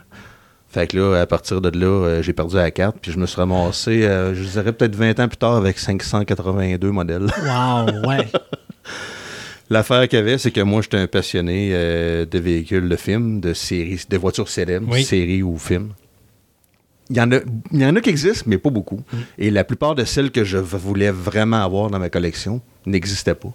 Puis c'est comme tout le monde. Ah, j'aimerais savoir la voiture de Miami Vice. Oui, mais elle n'existe pas encore. On va attendre. Mais là, ça fait un moment donné, tu t'écœures, puis ça t'écœure, puis ça sort pas. Fait que je me suis écœuré à un moment donné, je me suis dit, ça sort pas, moi et faire, moi. Ça n'a pas commencé comme ça. J'ai commencé en voulant faire un cadeau de fête à un de mes amis qui avait une Charger 70 OK. qui était un peu spécial. C'est une édition RTSE. Puis euh, lui, il était vers Lim, il y avait des options différentes, les roues étaient différentes, il était suspension Jackie puis tout. Je me suis dit, ah, je vais lui donner ça comme cadeau de fête. On va essayer de faire. Il y avait trois voitures de collection, il y en avait deux qui se faisaient en miniature, même les couleurs, mais son Charger se faisait pas. Ça faisait longtemps que je le connaissais, puis il me disait, j'aimerais savoir mon Charger en miniature. Je me suis dit, je vais essayer d'y faire pour le fun. Si ça marche pas, j'en parlerai pas, mais si ça marche pas, je- le projet va prendre les vidanges, ça va finir là. Ça a donné que je l'ai réussi, mais solide. En tout point, Euh, j'ai coupé à 30 l'arbre, le, le tunnel de transmission, parce que lui, c'était un automatique. J'ai transformé en manuel. Puis euh, j'ai mis les roues, j'ai mis les plaques, j'ai mis le haut, pareil comme le sien. J'ai fait une. C'était son char miniaturisé. OK. J'ai donné à sa fête, il capotait. Il dit, Ouais, voyons, était identique en tout point. C'est ça qui m'a donné la piqûre quand je l'ai réussi. Là, je disais, Hey, là, j'aimerais savoir les mini, les trois mini Cooper de Boulot à l'italienne, le remake. Oui. La rouge se faisait, c'était pas celle du film, mais était identique, les mêmes options, les mêmes roues, tout. J'ai dit, il me reste quelqu'un à mettre les plaques dessus, mais la bleue et la blanche ne se font pas. J'ai dit, qu'est-ce que je pourrais faire? J'ai fait que j'ai acheté trois autres mini rouges. À ce moment-là, je ne pouvais pas faire de peinture, je n'étais pas équipé chez nous pour ça, mais j'avais un contact, un ami passionné aux États-Unis, à qui j'ai envoyé juste les carrosseries, demandé qu'il me les peintures bleues et blancs, et il me les renvoyait. Et moi, je les ai remontés avec toutes les pièces de la rouge, fait que là, j'avais fait le kit au complet, mais les hoods n'étaient pas identiques, fait que j'ai acheté deux autres mini pour avoir des hoods qui n'étaient pas des mini Cooper S, pour avoir des mini de base. Et mon trio a été complet avec ça. Et là, j'ai déconné en malade. J'ai commencé ça, c'est en 2007 que j'ai fait ceux-là. Puis là, on est euh, 11 quasiment 11 ans plus tard. Je suis rendu à mon 30. Je suis en train de présentement fabriquer mon 34e custom. Wow. Que. C'est-tu bien compliqué? Parce que là, Oui. tu me dis tantôt, écoute, j'achète tel modèle, puis j'ai acheté des Mini Cooper, mais là, tu en rachètes un autre pour avoir le bon hood. Mais le bon hood, vas-tu fitter? Non. à la c'est- place? C'est ça? Donc, il faut que tu, faut que tu leur patentes? Euh, C'est-tu bien compliqué? C'est compliqué. Euh, oui et non, les morceaux fit, comme là, dans, dans le cas des mini, c'était trois de la même marque. Donc, changer un pour l'autre, ça changeait pas. Quand on parle même marque, est-ce qu'on parle même marque de véhicule ou la même compagnie qui produit le diecast? Le même fabricant qui produit le diecast. OK, donc mettons ça Hot Wheel ou euh, Auto Art ou OK. Maesto. Là, dans ce cas-là, j'avais toutes des mini qui venaient de Auto Art. Donc, euh, c'était les, les morceaux s'interchangeaient parce que le moule en tant que tel est différent. Comme le- entre le S et le modèle de la base, il y a rien que le hood qui change, euh, dans le- à part le moteur et tout ça. Mais c'est le même moule. Mm. Donc, euh, prendre un hood puis le mettre sur l'autre, ça se faisait. Mais oui, compliqué parce que la plupart, c'est des pièces. euh, pour la télé ou la série- euh, les films, c'est des pièces custom ou bien souvent, il, ça existe, il n'a pas été fait tel quel le. Ouais. Le gros casse-tête, c'est de trouver les bons mags. Est-ce qu'il existe sur d'autres modèles? Je suis obligé d'acheter une voiture complète juste pour avoir une pièce. Donc, euh, ça peut être compliqué, oui, et ça peut être très cher aussi faire Oui. un custom. Euh, c'est facilement entre 2 et 400-500 pièces par custom. Un coup que j'ai fini, puis ça, je compte pas mes heures, c'est juste en pièces. Oh oui. Mais si tu achètes un véhicule, habituellement, un véhicule dans le casque dans le 1.18, à peu près ça. hein. C'est euh, 70 à 120, 130, dépendant du véhicule, de la compagnie. Parce que les véhicules, je prends juste Mad Max. Si je ne me trompe pas, le Mad Max, c'est 200 le véhicule. Oh oui, les Auto sont rendus très chers. C'est ça. Alors, tu sais, si mettons, tu as juste besoin d'un rétroviseur dessus, euh, ça coûte cher le rétroviseur. Exactement. Dernièrement, j'ai un des derniers modèles que j'ai fait, c'était de reproduire le- la Aston Martin de James Bond dans A Living Daylight, qui est une Aston, euh, une Aston Martin Vantage. OK. euh, 1985, je crois, de mémoire. Où ce que les- Quoi, The Living Daylights? Ouais. Euh, Living Daylight, c'est 87. 87? Oui. Bon, c'est ça. Puis, euh, ouais, mais le modèle, la Aston Martin, je pense que c'est une 85. Ok, Ouais, ça, ça se peut. 85. C'est le modèle où il y avait les skis rétractables Oui. de chaque côté. Oui, oui, là, oui, puis- oui, oui. Bon, mais ce modèle-là se détaille environ 250 avec les taxes. Et c'était un modèle qui était, je crois, qui était à édition limitée. Euh, sauf que moi, malade comme je suis, je voulais que tous les détails soient, donc que les skis rétractables soient sur Dessus? le modèle aussi. OK. Il vient pas comme ça. Non? Sauf que pour faire les skis, il a fallu que je coupe les bas de caisse de chaque côté. Le modèle de 250, t'as une chance. Si tu rates ta chance, Ça c'est coûte fini. 250. C'est aux poubelles, puis il faut que tu en rachètes un autre, il faut que tu en retrouves un autre parce que t'es déjà assez Ouais. rare. Fait que quand j'étais. J'avais réussi pas mal à faire tout le reste de ce que je voulais. Il me restait les skis à faire. J'ai dû niaiser au moins deux, trois semaines à me dire Ah non, attends, à remesure, à reprendre. J'ai passé trois semaines à faire des mesures. Je voulais savoir que si je coupais, que ça soit d'une fois, puis que ça soit parfait, puis que ça soit réussi. Et je l'ai réussi. Bon, good. Non, non, mais, puis, euh, mais la photo, ça, c'est, Parce que sur. Je pense que tantôt, on va donner l'adresse Facebook, mais Ouais. je pense que ça, c'est, des, c'est le prototype final? ça, c'est la version finale, un coup qui était terminé. Le tien? Ouais. OK. Comme on voit ici, les skis euh, rétractables, le système, sur le euh, le, réacteur, euh, la boîte avec les options, où ce que tu trouves le coffre, le coffre entre les deux bancs, puis que toutes les options, les armements sont là. J'ai fait la boîte de, de contrôle, tous les détails sont là, les missiles dans les, euh, dans les, les lumières à brume en avant. Euh, le toit qui n'existait pas, qui était un toit ouvrant Webasto, euh, un toit souple, Mhm. il n'existait pas. Sur le modèle, il vient pas avec ça, je l'ai rajouté. C'est bon. Euh, fait que tous les détails, je suis un maniaque du détail. Là. OK, on commence avec euh, au début. tu as, mettons, ce véhicule-là que tu dois refaire. Là, tu viens de me dire que tu travailles à l'intérieur du véhicule. Donc, il faut tout que tu défasses. En morceaux, au complet. OK. Mais est-ce que c'est vraiment comme scier le métal ou tu enlèves juste la carrosserie, tu travailles à l'intérieur, puis après ça, tu remets la carrosserie, tu découpes-tu la carrosserie? Ça dépend des modèles, ça dépend de ce qu'il faut que je fasse. Comme dans le cas de l'Aston Martin, euh, quand je fais un modèle, quand- ben souvent, c'est pas grand-chose de modification, mais c'est rare. Il faut absolument que je le défasse au complet en morceaux, que je décape la voiture, que j'enlève toute la peinture, que je mette ça sur le métal et que je recommence euh, nouvelle peinture. Au primaire, nouvelle peinture, nouvelle pièce. Parce que juste, excuse-moi de te couper, juste pour que les auditeurs comprennent, normalement, euh, le, la structure du haut du véhicule, c'est vissé en dessous. Ouais. Donc, tu dévisses ça, tu peux enlever toute la structure du couvercle, en tout cas le Ouais. couvercle du véhicule. Le châssis et la carrosserie se séparent. OK. Mais habituellement, il y a 4-6 vis. Euh, le viré à l'envers, enlève les vis. Habituellement, ça se sépare assez bien, dépendant des compagnies. Il y en a que c'est. Il y en a qu'on ne sait pas comment ils ont fait de monter la voiture tellement qu'il y en a une qui m'a pris une heure et quart juste à démonter puisque Oui. les vis n'étaient pas trouvables. là. OK. Euh, mais habituellement, la base, c'est pas mal ça. OK. Euh, après ça, ben, ça dépend de la job qu'il faut que tu fasses dessus, en fait, de reproduire les détails.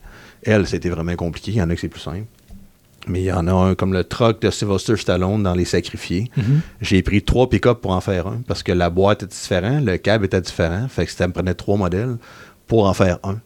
Euh, puis le châssis, les roues venaient d'un autre. Fait que euh, c'était bien compliqué. Puis lui, au complet, l'intérieur est tout custom au complet. Les sièges, l'intérieur, le dash, le moteur au complet. J'ai pris quatre moteurs pour en faire un.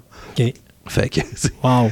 c'est les, les détails, dépendant du modèle. euh, Puis là, on fait, compliqué. on fait comment pour trouver ces détails-là? C'est-tu que tu écoutes le film, puis tu mets ça sur pause, puis là, tu le regardes comme il faut? Ouais. Si un sujet vraiment. Wow, ce truc-là ou ce char-là, il faut absolument que je le fasse, je le veux dans ma collection, il n'existe pas. OK. Est-ce que le modèle de base existe? Mhm. Exemple, euh, la série Supernatural, il y a le Chevelle 72 dedans qui est un hardtop. Le Chevelle 72 hardtop n'a jamais été fait à l'échelon 18. OK. Il existe en convertible, il existe en 70 en hardtop, mais 72 hardtop n'existe pas. Fait que j'ai dit, il faut que je le fasse parce que là, cette fois-là, j'ai été engagé par les studios de Supernatural à Vancouver pour reproduire cinq fois ce véhicule-là. Euh, c'est une autre histoire, ce serait très long, mais on, est en contact avec des amis, avec la production de Supernatural, et ils ont vu une vingtaine de projets que j'avais fait, ils ont fait Hey, c'est ce gars-là, on veut qu'une face des chevels de Bobby Singer. Mon gros problème, j'ai pas le choix de dire oui parce que c'est ma série fétiche. de dire oui à cette gang-là, c'est pour moi, waouh, je travaille pour Supernatural Ben à oui. faire ça. Je peux pas dire non. Sauf que j'ai un problème, le char, il n'existe pas en miniature. Faut, je peux pas créer non plus un moule. là. Fait que euh, il a fallu que je prenne des 70, couper les devants, prendre des 72 décapotables, couper les devants et fitter le devant des 72 sur, euh, des 70 Sur sur, le le body 72, du 72 hardtop. Fait que c'est du complicage puis du cassage de tête puis c'est incroyable. Mais le résultat, il est incroyable. Ouais. Puis le char, en plus, c'est une char de, de cour à scrap. Fait qu'une porte, le char, il est vert, il y a du primer partout rouge sur le toit, blanc ses ailes, il est bossé tout le tour, il y a une porte en couleur or. Sauf que le problème, c'est que le métal de ces chars-là, il est très épais. Tu peux pas bosser ça avec un marteau, là, ça se fait pas. La, la porte, oui, ses mains donnent un coup, ça plie, mais le reste du body, où est-ce que c'est tout bossé, où est-ce que le char se fait rentrer dans les ailes, pour reposer ce boss-là, là, tu peux pas coincer avec un marteau. Fait qu'il a fallu que j'y aille au grinder. Euh, Ok. grinder dans la peinture, reproduire les puis y aller plus en profondeur, en profondeur. Ça, s- tout sabler l'intérieur parce que ça faisait des marques de, de, de roues de grinder. Après ça, j'ai mis du poté. Ah, c'était, garde, un cassage de la tête, et couper l'aile des pour reproduire la rouille, le tour, le tour des roues, euh, des ailes. Euh, c'était un paquet de troubles. Là, Là, mais tu en as cinq à faire. J'en ai fait cinq à faire. Puis, les as-tu faites identiques ou il y a des modifications entre les cinq? Identique parce qu'il fallait que ce soit vraiment Ouais. comme celle de la série. C'est encore la- plus difficile. C'est encore plus difficile. Puis en plus, euh, je suis pas équipé non plus. J'ai pas une usine chez nous. là. Non, non, c'est ça. euh, puis pour reproduire une voiture, ça m'en a pris cinq. Donc j'ai toujours acheté 20 25, 25 véhicules, véhicules. pour en produire 5. Parce que ça me prenait le volant d'une Corvette, ça me prenait le body d'un 70, la ca- le, le devant d'un 72, Ah oui. ça me prenait l'intérieur juste pour le shifter, qui est un shifter Hertz dans la série. Il y a deux modèles qui l'ont, mais c'était pas celui-là. Fait que j'étais obligé d'acheter 5 chevels euh, d'une autre compagnie pour avoir rien que le shifter. Et j'ai acheté 5 Chevrolet Nova juste pour avoir le carburateur que j'avais besoin pour mettre dans le hood. Fait que ça m'a coûté une fortune, mais ça valait la peine parce que j'ai été payé une fortune pour les faire. Donc, Bon, il y a de la compensation quand même. Oui, c'est ça. Et rien que le fait de dire que wow, mes chars ils ont fait le tour là-bas et dont l'acteur qui joue le, le personnage de Bobby Singer dans la série a eu une copie euh, qu'on lui a remis dans un Comic-Con. Il a- J'ai le vidéo d'ailleurs sur ma page euh, Facebook. Ok. euh, dans le chevel, dans les, dans les commentaires, il y a le vidéo lorsqu'on lui remet. Et il, il virait de tour parce que les lumières allument dessus. Euh. Tout, tout est fonctionnel dessus. Fait qu'il il capotait bien. Là, on en a fait cinq, mais on a-tu gardé, on a-tu gardé une? Moi, j'en ai fait une après ah, pour moi ça. aussi Ouais, OK. là-dedans. Non, c'est ça, ça prenait ça. Oui, oui, mais tu as Eric Kripke qui, a eu, qui est le, le- le- le créateur de la série. Il y a Jeff Bonnick qui est le créateur de la Impala de Supernatural et tous les véhicules. Lui, c'est le Picture Car Coordinator sur la série. Euh, lui, il en a une copie. L'acteur euh, Jim Beaver en a reçu une aussi. Puis tu as mon chum qui se met en contact qui en voulait Mhm. une aussi. Puis quand ils ont reçu, ils ont fait le tour là-bas, les acteurs, ils ont eu tout ça. Ils voulaient me repasser une commande pour que j'en fasse 15 autres. là, je ouais, là, on, là, là, j'ai dit, gars, que je faisais une série de 5, sont numérotés en dessous, sont Ouais. signés en dessous comme de quoi que c'est une création que de Jeff Custom, that's it. Puis j'en ferai pas d'autres. Puis de toute façon, je suis pas équipé pour ça. Et les pièces, rien que les roues que ça me prenait pour GMP, c'est des roues qui sont. Ça m'a pris six mois pour trouver les cinq kits de roues parce qu'ils sont peu trouvables. Fait j'ai oublié ça. J'en refais d'autres, je pourrais plus les refaire identiques. Comme, Comme il y aurait des modifications, les roues seraient différentes. Fait que ça m'intéressait pas. Tant qu'à faire quelque chose qui est pas 100% Non, non, identique, j'aime mieux pas le faire. C'est sûr. Fait que je me suis arrêté. Combien de temps par véhicule? Euh, mon projet le plus court a dû me prendre environ 15 heures. C'était quelque chose de très basique. Puis le mon plus long, qui est l'Aston Martin, m'a pris euh, 56 heures, je crois. OK. Ou 57, euh, dans ce coin-là. Mais si on calcule en temps, parce que euh, le nombre d'heures, c'est quelque chose, mais si, mettons, tu dis, euh, ah, ça m'a pris trois mois, m'a pris quatre mois, parce que tu peux travailler deux heures une semaine, mais tu peux travailler 30 heures l'autre semaine. là. Euh, on- en moyenne, Ben, je travaille à temps perdu là-dessus. Quand j'ai des temps, tout ça. Fait que je peux pas dire, euh, ça me prend deux mois, trois mois. Euh, c'est vraiment, je je le calcule en nombre d'heures parce que je peux être, oui, effectivement, les chevels, euh, ça m'a pris, exemple, mettons, cin- 45 heures par voiture. Mais euh, ça m'a peut-être mis ça sur six mois. oui, parce que tantôt, tu disais tes pneus. euh, Ben, c'est ça. Fait que ça dépend de- les morceaux, ça dépend de la job que j'ai à faire dessus, puis le temps que j'ai aussi à y consacrer. Puis comme je dis, je fais ça, c'est un hobby. Fait que je fais ça à temps perdu. Il y en a, il y a un de mes chums qui ça, il est en Arizona, lui, il ne fait que ça comme travail. Mais lui, il peut charger 2000, 2500 US par char. Il reproduit votre voiture en miniature. ouais. Fait que c'est le gars, il a un quel Camino à 65, puis avec telle roue, euh, des flammes dans le coffre, euh, c'est moulé. Lui, il va tout reproduire en tant que tel, chaque, chaque morceau, comme moi je fais. Pour le cinéma ou pour la télé, lui il fait ça pour les vrais véhicules particuliers, mais il ne se consacre qu'à ça. Mais comme je disais, il peut charger 2000, 2500 par véhicule, fait que lui, c'est son, c'est sa job, là. Il vit que de ça. Question comme ça. Est-ce qu'on connaît bien le vé- les véhicules en général? Est-ce qu'on est un passionné de voitures? Pas, pas de diecast, on parle vraie voiture. Oui. OK. Donc, ça explique comment que, tu sais, mettons, OK, telle voiture, elle a tel... Justement, comme tu sais, le, le- le- truc pour changer les vitesses et tout ça, mais elle, elle a tel pneu et tout ça.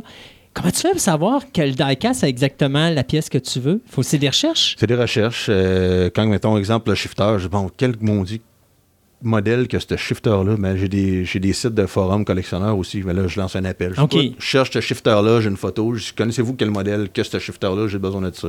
Oh, oui, oui, oui, Maisto a fait telle voiture, le Chevelle, euh, Baldwin Motion, il y a ce modèle-là de shifter. Ah, Parfait. Là, après ça, je recherche les images sur Facebook, euh, sur Google. Mhm.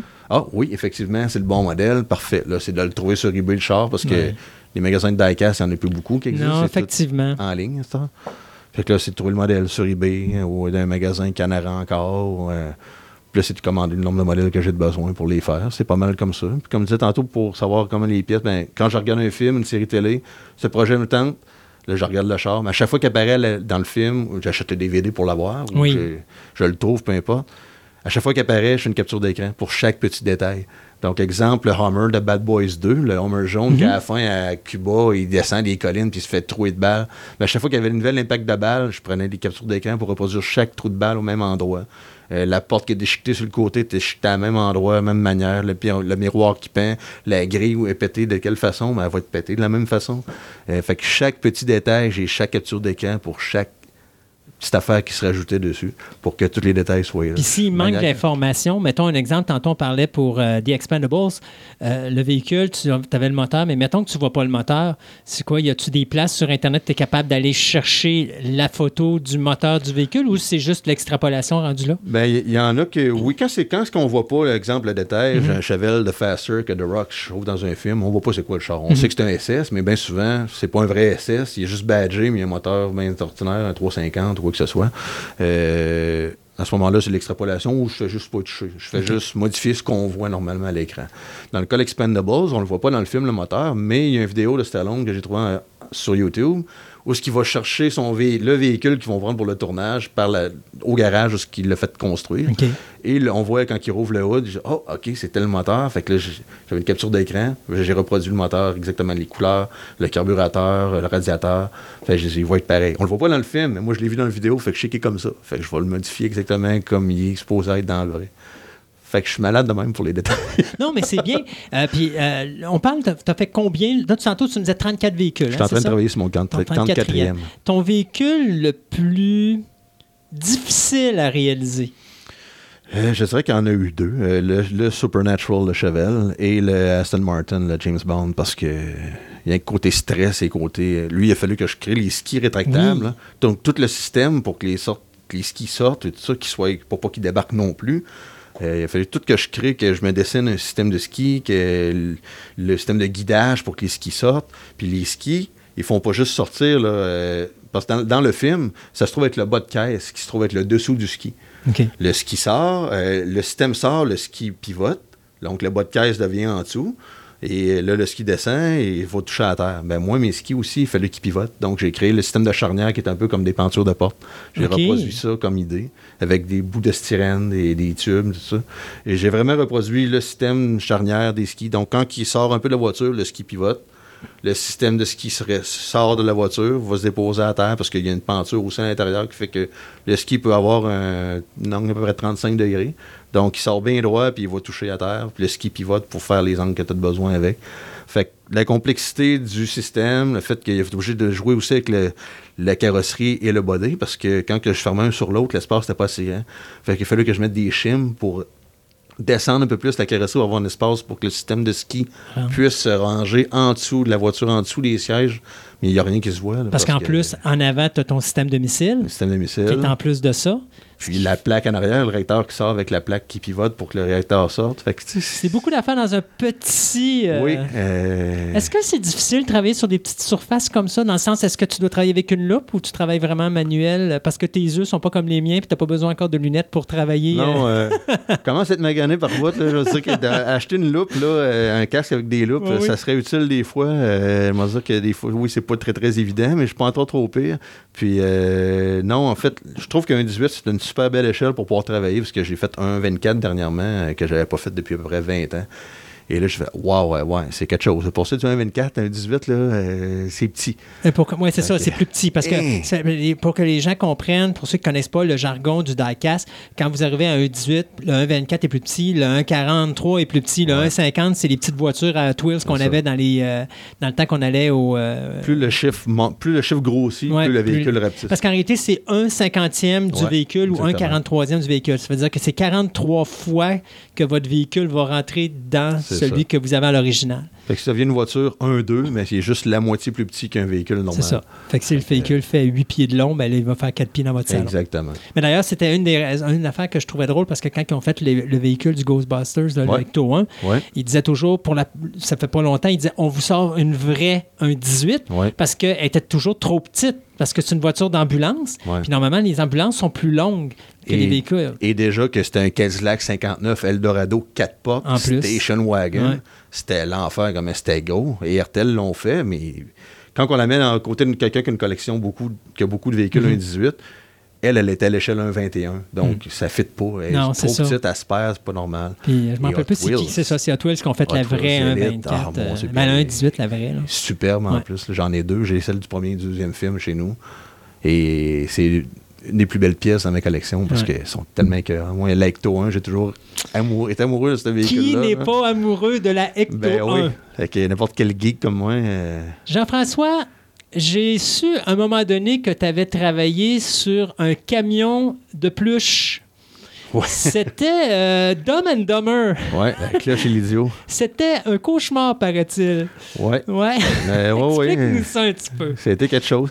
Ben écoute, on s'entend que c'est un véhicule célèbre, euh, Cloche et. Ouais. euh, même si ceux qui ne pas le film, tout le monde connaît le véhicule. là. Le- la de vanne de, ouais. poil et un chien. euh, Avec de- les oreilles qui Ben se promènent et tout. Les oreilles, la patte, la grosse queue sur le top, puis euh, le gros nain avec la langue. euh, tout le monde connaît l'affiche qu'a vu ce véhicule-là, même s'ils n'ont pas vu le film.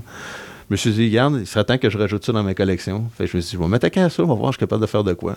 Sauf qu'on s'entend qu'il n'y a pas un véhicule qui se fait, même si le véhicule de base existe, le nez, le devant, le chien, les pattes, les oreilles, la queue, ça se fait pas. C'est Mhm. tout custom made. là. Fait que je dis, bon, OK. J'avais déjà la vanne de A-Team, l'agence touriste, qui se faisait, c'est pas mal tout ce qui faisait des Line à peu près à ce moment-là, même encore aujourd'hui, il n'y a rien d'autre qui se Non. fait. Euh, fait que j'ai acheté le véhicule de base, qui est la version cheap, autrement dit, parce qu'il y avait trois, trois catégories de. C'était un Twitch, de je pense, qui faisait ça aussi. Ouais. Hein? Le Hot Wheels de base, détaillé à peu près 50 La Elite que j'avais dans ma collection, c'est autour de Ouais, 125 ouais. Là, je, non, on le verra pas, je vais prendre la base. Fait que je me suis allé avec ça, j'ai tout enlevé ce qu'il n'y avait pas de besoin, découpé les ailes. Là, je dis, OK, là, euh, faut que je trouve comment faire le poêle. J'ai passé peut-être deux mois à chercher les magasins de toutou, Toys R Us. euh, si je pourrais pas avoir un toutou, je pourrais sacrifier pour voir, il n'y a rien qui marchait. Couleur ne marchait pas, longueur de poil ne marchait pas. Finalement, j'ai trouvé que chez nous, j'avais une veste en polar. une vieille veste que ça doit faire 15 ans qui traînait dans mon garde-robe. Et elle était blanche à l'époque. Donc, elle n'était plutôt trop blanche. Elle était un Mhm. peu sale, un peu tachée. Fait que la couleur et la longueur du polar, vu qu'elle était usée, ça reproduisait vraiment fidèlement à l'échelle 1,18 ce qu'il fallait que ça aille. Fait que j'ai sacrifié ma veste de polar pour recouvrir le véhicule. À partir de là, il a fallu que je fasse tout le devant. j'ai mis 4-5 couches différentes euh, pour faire le devant, le nez, le museau, euh, toutes les pièces du devant qui soient reproduites comme dans le film. La bas sur le dessus du toit qui reproduit le crâne du chien. Euh, les pattes, la queue que j'ai pris, j'ai été obligé de visser une ampoule ovale qui est recouverte de poils, que j'ai vissé dans la carrosserie en perçant. J'ai recouvert ça aussi pour tout cacher les, les découpures de, de, de poils. là. Et j'ai finalement fait quelque chose qui est vraiment une réplique conforme à celle du film. Et quand je l'ai affiché sur les pages de collectionneurs Facebook ou quoi que ce soit, Tout le monde en voulait une. en 48 heures, j'ai dû recevoir à peu près 200 demandes pour en faire, pour en avoir une. Il y en a même un qui m'a dit Ton char, tu l'as fait, il est-tu avant Je t'offre 2500 US pour l'avoir. Je dis ouais, Le monde est malade. Mon polar vaut mieux que ça. Ouais, mais je dis même, je pourrais pas en faire d'autres, j'ai plus de polar, là. Fait que, euh, j'ai dit, garde, ça m'a tout pris pour en trouver, pour en faire un, je pourrais même pas en faire d'autres. Mais j'ai dit, le monde est rendu fou. Tout le monde, même encore aujourd'hui, il y a pas deux semaines qui se passent sans que j'ai un message pour dire, peux-tu m'en faire une, je te paye le prix, c'est faux, je- Ah j'en veux une. ça. Oublie ça. L'affaire que je fais, comme j'aime ma page, j'ai une page Facebook où ce que tout mes costumes sont. Oui. Tous les projets ont un album, chaque photo. J'ai mis près une vingtaine de photos de chaque véhicule, mais après chaque série de photos, j'ai le making-of de comment je les fais. Ils sont détaillés en anglais et en français, commentés en anglais et en français, chaque étape. Donc, si quelqu'un veut le faire, vu que j'en fais pas pour les autres, si quelqu'un veut s'y attaquer, ben, je fais comme un voici comment faire. Les photos sont là et c'est décrit. Fait que je fais ça pour aider le monde parce que justement, à chaque fois que je mets un nouveau modèle, je reçois des emails à la tonne. J'en veux une, comment tu me charges? La, la Daytona de Miami Vice, c'était le même affaire. C'est un véhicule qu'on dirait que tout le monde veut avoir depuis 20 Ouais. ans. Personne ne l'a fait parce que c'est pas une vraie Ferrari. Donc, ça prendrait la licence Ferrari, que c'est pas ça. C'est pas une Ferrari. C'est une Corvette C382 modifiée. Donc, c'est pas une Corvette, c'est pas une Ferrari, c'est un kit car. La compagnie qui les faisait, les vraies répliques de Daytona, de Daytona elle n'existe plus. Donc, c'est un, un cauchemar de licence pour ça qu'elle n'a jamais été faite et qu'elle se fera jamais. Moi, je l'ai. Mais c'est pas une. Ben, souvent, ils disent, mais c'est facile de teinturer une Daytona noire. Tout est facile. Ah, tout est facile. Ouais. Puis le monde dit tout, ils pensent tout. Ah, je, je donnerais 60$ piastres pour Ah ouais? Ah ouais, 100$, piastres, c'est quand même de l'argent que j'ai mis là-dedans, puis Mm. le temps, puis tout ça. Mais la Daytona, c'est une. J'ai été comme la série. Mm. J'ai pris une Corvette 82, j'ai pris une Daytona décapotable, j'ai pris juste la carrosserie, j'ai fait en sorte de fitter la Corvette avec le body de Daytona. Mais ça fait pas de même, là. C'est deux compagnies différentes. Ouais. Les pièces, c'est pas fait pour faire un et l'autre. Ça, c'était mon, mon plus compliqué là, en fait d'ouvrage et mon plus dur. Lui, c'était un vrai challenge, c'était ça là. Et en plus, les lumières fonctionnent dessus. Et j'ai mis un bouton, ce qu'on entend la trame sonore de Miami Vice. Et quand on pèse dessus, les lumières allument. Et là, on entend euh, Phil Collins in the Air Tonight pour la célèbre Ah, scène de la première ouais, saison. ouais, ouais. Quand, lumière, quand la lumière allume, c'est cette tune-là qui part. Fait que vraiment, c'est quelque chose là, de. Elle, je suis fier. Ça faisait. Je pense que je vais 25 te faire faire une euh, Christine avec, euh, quand les lumières allument, avoir la tourne euh, soit Bad to the Bones ou encore, c'était quoi donc, I Will Forever Love You. C'est une de ces deux-là, moi. Ah, ça se faisait. Ça, ça serait niaiseux parce que le véhicule existe, existe déjà. encore. Les lumières allument déjà Ouais. dessus. Ben, juste déjà mettre- chez nous, c'est Ouais, ça. mais c'est ça. C'est juste de mettre un sound chip dessus. C'est une affaire de. Ça coûte 5$, piastres, je pense, sur eBay, ces sound chips-là. Mettre 2-3 tonnes dessus, mettre dedans, trouver un film, un tronc dessous, mets le bouton, puis les tonnes vont marcher je dessus. viens de te trouver un contrat. fait que Jeff, sur la page web, on va Ouais. mettre le lien pour ta page, ta page Facebook. De toute façon, quand on dit que tu es un passionné vraiment, tu sais, qui est au détail près, ça va jusqu'à ta page Facebook où est-ce que tu racontes tes, Ouais. tes making-of, c'est incroyable. Merci beaucoup d'être là. Ça fait plaisir. Puis on va essayer de s'organiser pour te revoir en ondes au moins une autre fois. Je suis sûr et certain qu'on va trouver quelque chose de le fun. Ben, pas de problème, on fait plaisir de revenir. Yes, merci beaucoup. Merci.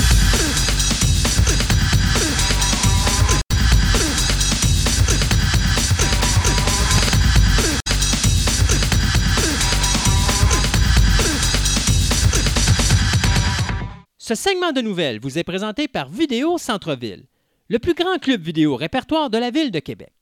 Vous aimez les monstres en caoutchouc, les fourmis géantes, les films espagnols, voire même les sous-titres? Une vaste sélection de DVD disponible sous un même toit au 230 Marie de l'Incarnation, Québec, ou allez visiter tout simplement leur site web au vidéocentreville.com.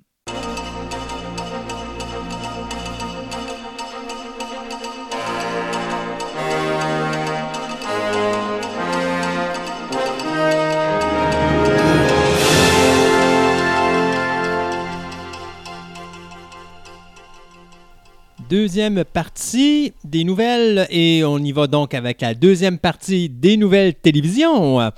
Euh, cancellation et renouvellement. CBS vient de canceller sa série de science-fiction Salvation après deux saisons.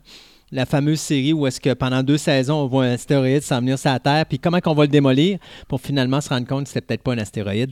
Euh, je sais pas si ça a moins fini comme du monde ou si ça finit en queue de poisson, mais en tout cas, Je l'ai même pas essayé. Après deux saisons, c'est cancellé. La surprise de l'année. Marvel Agent of Shield, qu'à chaque saison, c'est comme Ah, ça va être cancellé. Non, non, Ah, c'est renouvelé, gadon. non. Ouais, non, non. On n'a même pas fait la saison 6 encore, qu'on vient de renouveler pour la saison 7. Ouais. faut le faire pareil. Euh, mais ça, il faut le dire que, d'abord, un, si vous ne le savez pas encore, ABC appartient à Walt Disney. Et donc, bien sûr, ça, c'est le lien entre chacun des films de Marvel Universe. Alors, c'est une série que même si elle n'est pas nécessairement très forte au niveau des codes d'écoute, Ouais. elle est importante parce que c'est ce qui fait le lien entre chacun des... Ben oui, c'est là qu'il trouvait le, le, le sceptre de Loki. Puis là, c'est euh, Coulson qui disait We calling the Avengers. Puis là, le film commençait ça, la exact. semaine d'après. Puis là, c'est là qu'il allait carrément, les Ouais. Avengers attaquaient pour aller chercher le CSF. Il y a toujours eu un lien avec quelque chose. la Et d'ailleurs, la raison pour laquelle on n'a pas présentement Marvel et Agent of Shield à la télévision, c'est qu'Agent of Shield va refaire ses 13 épisodes de la saison 6 seulement après la sortie de Avengers 4, Ouais, c'est ça. Après le. le- le, quatrième, le quatrième film des Vengeurs. C'est ça. Après les conséquences du snap. Ouais, un autre film, une autre série télé que euh, la saison euh, précédente n'est même pas encore sortie, qu'on renouvelle pour une autre saison, c'est la série Bosch, B-O-S-C-H, que Amazon euh, va, Streaming Network va prolonger d'un an. Donc la saison 5 n'est pas faite encore, devrait sortir au début de 2019 qu'on vient de renouveler pour la saison 6, faisant de cette série-là la plus longue série à être diffusée sur le Amazon Network. Euh, parce qu'habituellement, euh, cinq saisons, c'est pas mal dans le top qu'on était capable de faire. Là, ça va être la première fois qu'on va, qu'on va euh, dépasser le 5 ans, puis qu'on s'en va avec une sixième année. Titus, pardon, Titus Welliver va reprendre son rôle du détective Harry Bosch, euh, qui est bien sûr basé sur les euh, nouvelles de Michael Connolly. Donc, les acteurs euh, Lance Reddick, Jamie Hector, Amy Aquino et Madison Lint devraient tous revenir. Chaque épisode est à peu, chaque saison est à peu près de 10 épisodes. Donc, puis habituellement, chaque saison incorpore à peu près 2 à 3 livres.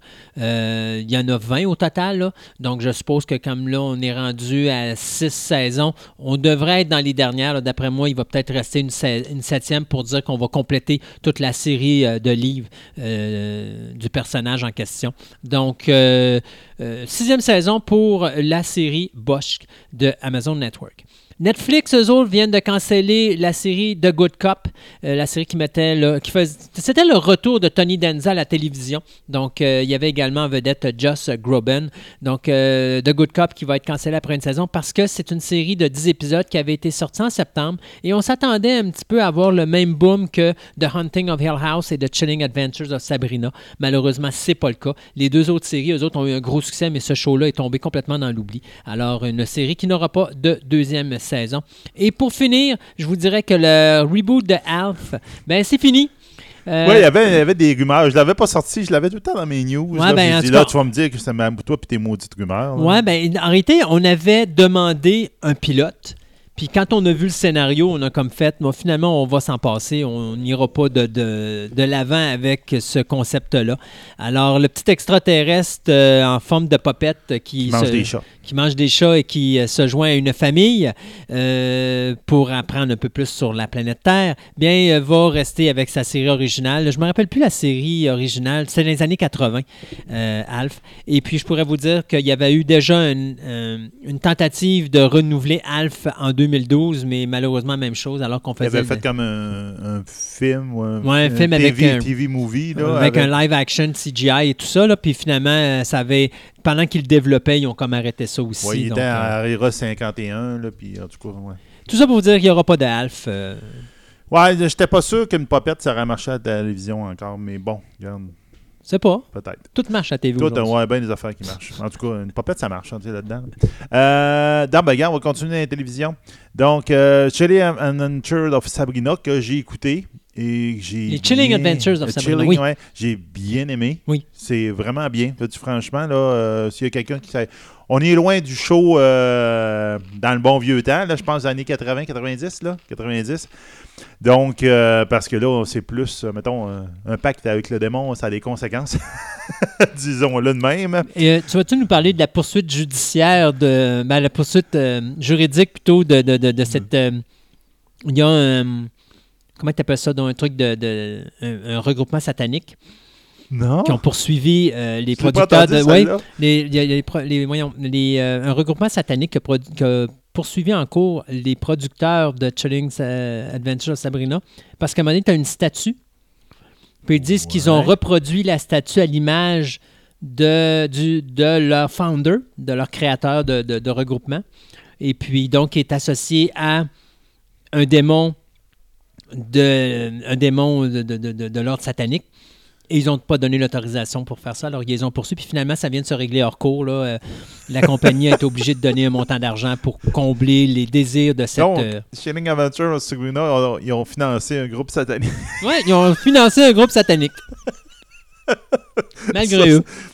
Non, j'allais dire qu'on va avoir droit euh, le 14 décembre à un, euh, un spécial pour les holidays. Donc, on va avoir un spécial holiday de, de Chilling Adventure of Sabrina. Donc, euh, j'ai hâte de voir parce que. Un film la- ou un épisode? Un épisode. OK. Donc, euh, j'ai hâte de voir parce que la série finissait Ouais. que. on n'avait pas vraiment les conséquences de tout ce qui s'était passé, donc on va peut-être en avoir un peu d'idée. Donc déjà là, si vous voulez regarder sur Internet, vous pouvez les regarder. Il y a un- déjà un petit trailer où Ben, il y a un des mettre, sorciers qui fait un, une turkey, là, une dinde, là, mais bon, ben, je suis pas sûr que je la mangerai, sa dinde. Mais prends-toi une note, tu le mettras sur euh, Twitter.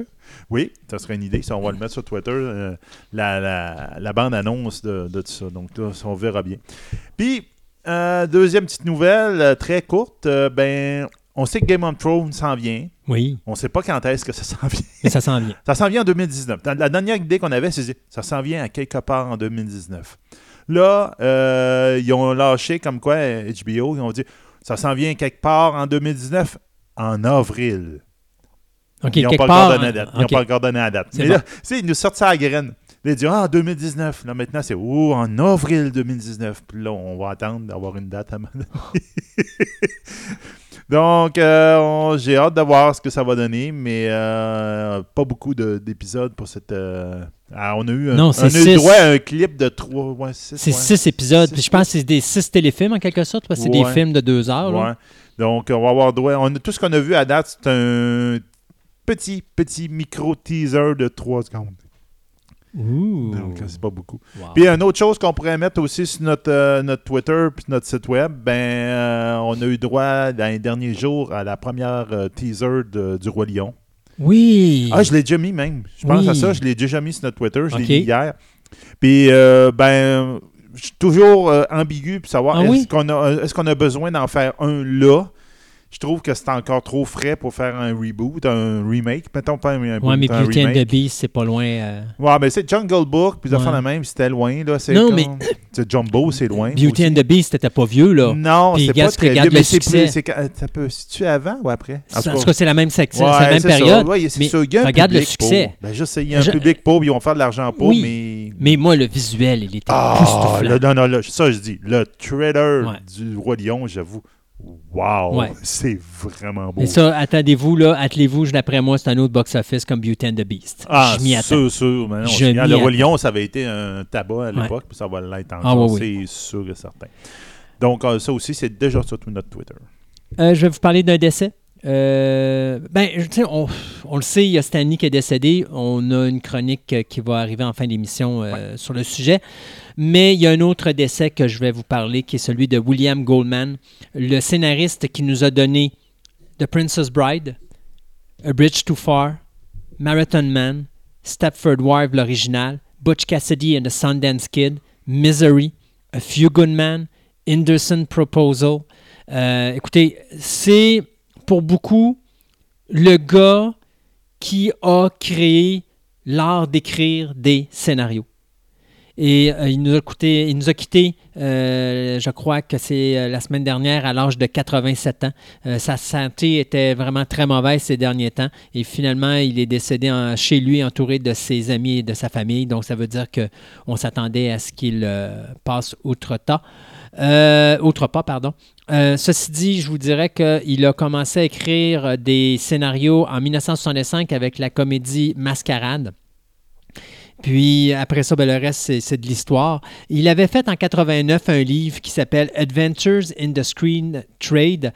Ça, c'est pas mal un guide sur comment écrire des scénarios. Et c'est pour ça qu'il y a beaucoup de gens à Hollywood qui disent que le gars en question qui a, qui a a de- formé une autre génération. Ouais, ben le gars qui était la base fondamentale de comment qu'on doit écrire un scénario, c'était lui. Donc, euh, William Goldman est né euh, à Highland Park, dans l'État de Illinois. Et euh, il a commencé commencé à publier son premier roman en- à l'âge de 26 ans. Euh, ça s'appelait The Temple of euh, Gold. Il a gagné deux Oscars, donc bien sûr, euh, pour le meilleur scénario, soit Butch Cassidy and the, and the Kid, and the Sundance Kid, avec Paul Newman et Robert Redford en 1969, et All the President Men, ou Les Hommes du Président en 76, avec Robert, euh, Robert Redford et Dustin Hoffman. Donc, euh, une grosse perte pour Hollywood au niveau de la scénarisation. Dieu sait qu'il y en a à Hollywood qui auraient besoin d'apprendre comment écrire un scénario. oui, ça c'est sûr. Il y aurait besoin de relire leur base. Ouais. Euh, ben, je vais te donner deux nouvelles avec Doctor Who. Donc, première nouvelle. Ouais, ça va pas bien. Hein? Ben, ça va pas bien. On va parler de, regarder le va pas bien pour la deuxième partie. on pourra en parler un petit peu plus. Euh, là, pour les, les fans de, Doctor Who, ben, pour ceux qui, qui, qui le savaient, Tom Baker, donc le quatrième docteur, dans les années 70, avait écrit avec euh, l'acteur qui jouait son compagnon, un, de- un de ses compagnons à cette époque-là, qui s'appelait euh, le compagnon Harry Sullivan. Donc, l'acteur s'appelle Ian Ma- Martyr. Il avait écrit, un il avait eu une idée, puis il avait écrit un scénario pour un film de Doctor. Who. Puis ça avait été quand même assez loin. Il y avait même un producteur qui avait été attaché, tout, mais ça n'a jamais concrétisé. Ça avait resté là. Ben là, pour le 55e anniversaire, la marque du 55e anniversaire, ben BBC Book ont sorti l'adaptation en roman du script de Tom Baker qui s'appelle Scratch, Scratchman. Donc, les, journées. Les- les- les- Mhm. je ne sais pas qu'on pourrait appeler ça en français. Scratch, les- mais c'est l'homme- ben, qui fait- l'homme- qui gratte. Là, Ouais, Euh, ouais, ouais. Il y a peut-être une autre consonance en anglais, je ne sais pas. Idéal pour des gens qui ont des puces ou qui ont des boutons. C'est ça. Donc, euh, à, l'époque, il devait appeler le film en question Doctor Who Meet the Scratchman. Donc, euh, on va retrouver notre euh, Doctor Who, le quatrième, joué par Don Baker, ainsi que son compagnon Harry, ainsi que Sarah Jane Smith, qui vont arriver en Écosse à une époque un petit peu reculée. Ils vont retrouver, en fin de compte, que le village où ils sont est attaqué par des, euh, des épouvantails, puis qui terrorisent la population. Puis là, ils vont tomber dans un... En fin de compte, c'est pas rien que des extraterrestres qui attaquent là, c'est peut-être que- quelque chose contre le Docteur Who Mhm. directement. Donc, on- là, ça va sortir en livre, donc euh, très, très bientôt, même si je pense que c'est sorti présentement, donc ça, ça va être très intéressant. Bon, là, on va parler des le bordel. nouvelles. Le bordel est pogné. Première chose, cette année, on a eu un nouveau Doctor Who Oui. et un nouveau showrunner. Donc, le nouveau Doctor Who était féminin. En plus, que tout ça le a monde fait avait une grosse peur. vague. Ça a Puis une finalement, ça a fait un boom incroyable parce que tout le monde l'a adoré. Oui, tout le monde a beaucoup aimé. Euh, elle a beaucoup de critiques par rapport à son accent qui est trop prononcé, qui est difficile à comprendre pour certaines Ouais, personnes. Donc, euh, ça, il y a des critiques de même. Là. Mais à un moment donné, ils peuvent réajuster ça puis donner quelques petits cours de diction. Ou peut-être que c'est un accent très exagéré qu'elle utilise pour le personnage. Ouais. Puis il va falloir qu'elle downtown un petit peu. À le Euh, downtown? Down, downtown, Ok, elle va- downtown. elle Elle va- le donner. Elle, va, elle va- elle va Elle- le diminuer un elle peu. va le diminuer, ok, ok. peu, ouais, c'est n'importe quoi. je. Euh, je sais que, justement, j'ai regardé ça sur ma tablette pendant que, euh, tantôt. Euh, les codes d'écoute sont corrects, mais ils ont, depuis le premier épisode, ont diminué de 2. Ils ont De- diminué d'un facteur 2. Donc, ça veut dire 2 millions d'auditeurs? Ouais, c'est c'est- non, ben non, ben, il était à, je sais pas, pour la tranche d'âge, une des tranches d'âge, c'était 1.4 OK. millions, puis En plus, c'était c'est rendu descendu à à 1.2. 0.7. C'est rendu rendu à. 0.7. C'est moins, c'est 700 000 auditeurs. Donc, c'est pas extraordinaire. Ouais. Euh, les codes d'écoute sont pas très bonnes. Euh, je mets pas ça sur le dos du, euh, de l'actrice avec le Doctor Who. Je les ai écoutés. Moi, c'est le scénario. Les scénarios sont plates, là. OK. Mais vraiment plates. Donc, le showrunner fait pas sa job. Ouais, c'est ça. Puis là, le- ça, ça sort qu'en fin de compte, le showrunner, il est pas content Mhm. avec euh, BBC. Il dit que les, euh, le rythme de tournage est complètement insoutenable pour les 10 épisodes dans une année.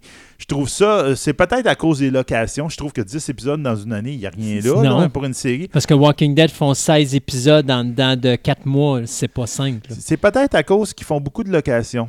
Dans- On location. Donc, Ouais. c'est ah, on va aller en Espagne pour faire celui-là, on va aller à tel Ah, ça, temps. c'est sûr, ça aide pas. Puis d'un épisode à l'autre, c'est complètement un setting différent. Ouais. Donc là, à un moment donné, c'est peut-être ça qui fait que ça, Beaucoup que de ça rajoute beaucoup de voyages. Ouais. Donc lui, il trouve ça épuisant, puis il trouve qu'il n'est pas capable de faire sa job, puis il est en maudit. Donc, il menace carrément de claquer à la porte puis de s'en aller. Oui, mais c'est lui qui, fait, qui décide de la direction du show. Fait que s'il ne voulait pas aller en Espagne, il avait qu'à pas faire passer son histoire en Espagne. Je sais pas. C'est- bien le but d'un showrunner, c'est showrunner, ça le dit. Je Ouais. dirige le show. Mais on dirait qu'ils n'ont pas donné le coup de franche puis qu'il n'est pas capable de runner le show comme il veut. Mais là, c'est bien bizarre. Puis l'actrice euh, Judy Whittaker, ben, elle dit que ben s'il s'en va, surtout qu'elle le connaît, ce, ce gars-là, elle a Ouais. travaillé avec Broadchurch avec lui, ben elle dit, gars, s'il s'en va pour euh, parce que vous ne voulez pas le voir, puis mais moi je m'en vais avec. Donc, euh, le bordel est pogné. c'est carrément ça. Mais remarque, elle ça fait, regarde pas bien. elle là. fait la moyenne. hein, un Doctor Who par, par show, là, présentement. c'est Ouais, mais il y en a qui ont fait beaucoup plus que ça par année. non, là, c'est mais je trouve ça plate parce que là, tout le monde va dire Ah, c'est à cause t'as une femme, bla bla bla bla Ouais. bla. Puis c'est pas vrai. C'est pas, c'est pas l'actrice qui fait Non, le problème. sauf c'est qu'avec des codes d'écoute, pareil, Ah oui. tu comprends que ça aide pas. là. Non, non, c'est ça. Donc là, c'est pas absolument désastreux en ce moment, les codes d'écoute, mais c'est, ça, Ouais. ça indique que le monde est. euh, il faudrait Il au moins qu'il donne une nouvelle. euh, Puis tu sais, qu'il donne c'est- une autre saison pour c'est dire, dur. regarde, donnez-y une chance. c'est dur parce que les codes d'écoute, quand ça descend, c'est dur à remonter. Tu sais, je te dirais, Walking Dead, tu te rappelles, je t'avais dit après le départ de euh, Andrew Lincoln puis de Walking Dead que les codes d'écoute allaient dropper. Puis l'épisode qui a suivi, ils ont stabilisé. J'ai dit, ah, coudon. Puis honnêtement, j'ai commencé à écouter Walking Dead. Fear, c'est de la cochonnerie, là, mais Walking Dead, cette année, wow, OK, il y a vraiment un changement drastique. La qualité est vraiment revenue, c'est le fun. Mais les codes d'écoute sont rendus à 4 millions,79 et je vous avais dit qu'après le départ de Lincoln et de Cohen, on descendrait à 3,5. Ça s'en va dans ma direction.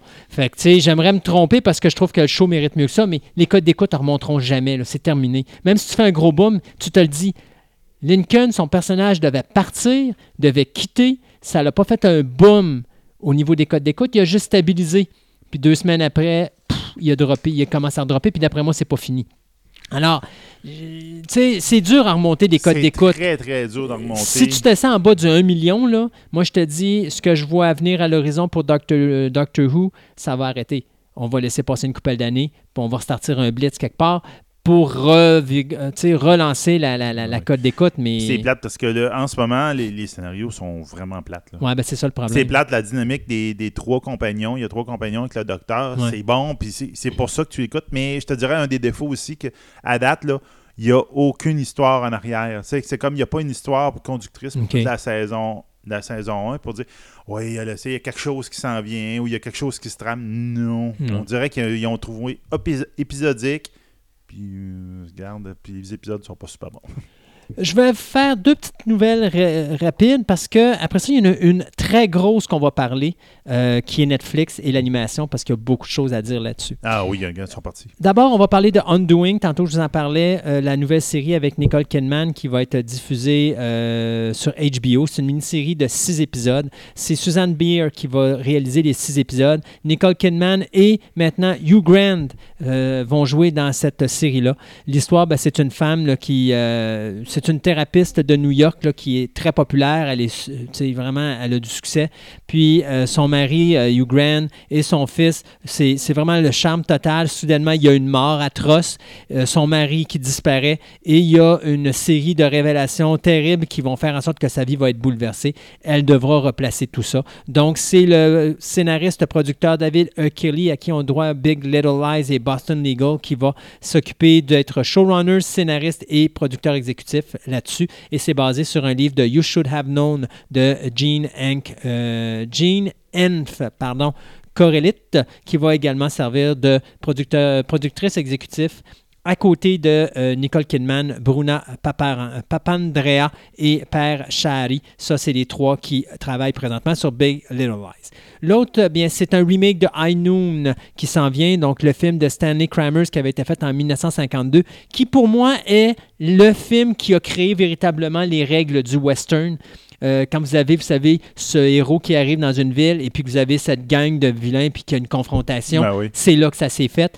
Euh, le film met en vedette Gary Cooper. Si vous avez jamais vu euh, un western noir et blanc, mais qui est vachement intéressant, High Noon est le film pour vous. Donc finalement, c'est le réalisateur David euh, L. Hunt qui vient de faire un deal avec euh, la la- je dirais, la veuve de Stanley Kra- Kramer, soit Karen Kramer, pour réaliser un remake du film. Donc, on n'en sait pas plus que ça pour le moment. Tout ce qu'on sait, c'est que le film devrait sortir euh, soit en salle ou en tout cas, dépendant comment ils vont le... je pense que c'est supposé sortir pour euh, le cinéma, mais on n'en sait pas plus que ça. Euh, ça devrait sortir à la fin de 2019, donc ça va être tourné et réalisé et écrit très rapidement. Ça va être la deuxième fois qu'on va faire un remake de High Noon parce que l'autre film avait été fait pour le, canal TNT à l'époque avec Tom Skerritt. C'était un téléfilm qui avait été fait en 2000. Donc, il restera à voir ce qu'on va faire avec High Noon. Fait que, avant qu'on tombe à, cette merveilleuse nouvelle de Netflix, parce qu'il y a du stock à peu près, t'en as-tu une petite courte? Oui, oui, ben regarde, euh, Disney, les, les- les- les rumeurs et les, pseudo-annonces de Disney Plus, donc le fameux Oh, streaming oui. channel qui euh, continue à sortir. La dernière euh, nouvelle, ben, ça serait qu'une mini-série sur Groot et Rocket. en vrai. Oui, ben ça coûterait Donc rien. avec des Ils vrais sont faits acteurs. en ils sont- Non, ben ils sont faits avec des. Ben, c'est ça, mais en vrai Ouais. acteur, on parle pas de dessin animé, qui avait déjà eu un- une série animée avec ces personnages-là en 2017. Mais là, on parle vraiment avec des vrais acteurs. Donc, on parle de, justement, c'est un peu le monde, ils disent, Hmm, une, gros, une annonce qui, qui serait surprenante, mais ça serait peut-être aussi une idée pour euh, Disney pour dire, on est prêt à mettre beaucoup d'argent dans, dans nos séries sur notre plateforme. Ça sera pas juste du de remorchage de phénomène pour dire qu'on est capable de faire un gros budget avec des CGI, puis on va te faire une série là-dessus. Donc, on verra bien ce que ça va donner. Donc, on se rappelle que Rocket, ben, c'est notre raton laveur dans Guardian of Galaxy, puis Groot, ben, c'est I am Groot, un Oui. personnage à plante qui se, qui se exprime juste comme ça. Donc, ça viendrait rejoindre les séries en développement, ainsi que les séries en rumeur. Donc, une série sur Loki, Scarlet Witch, Falcon, euh, Hank Eyes, puis Bucky qui devraient être toutes euh, sur le nouveau euh, streaming service de Disney.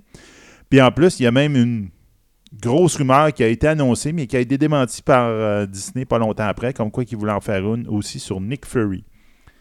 Mais ça a Ouais, été démenti pas non, longtemps ouais. après. Donc là, ça, il faut prendre ça avec un grain de sel. Si vous avez vu ça sur Internet, là, prenez ça, C'est un trop grain de sel. Un trop grain de sel? Un, trop, un très gros grain de sel. Puis regarde, une petite nouvelle, dernière, dernière, vite, vite, vite. Euh, la fameuse série The Mission, euh, ben non, Mission en français, donc c'est une série française. Euh, ben, la saison 2, on a réussi à voir quelques images. Donc la saison 2, elle va finalement voir le jour. Probablement qu'on va la voir l'année prochaine. Donc c'est une série qui se passe sur Mars. C'est la première mission sur Mars. Puis euh, c'est une série française qui avait...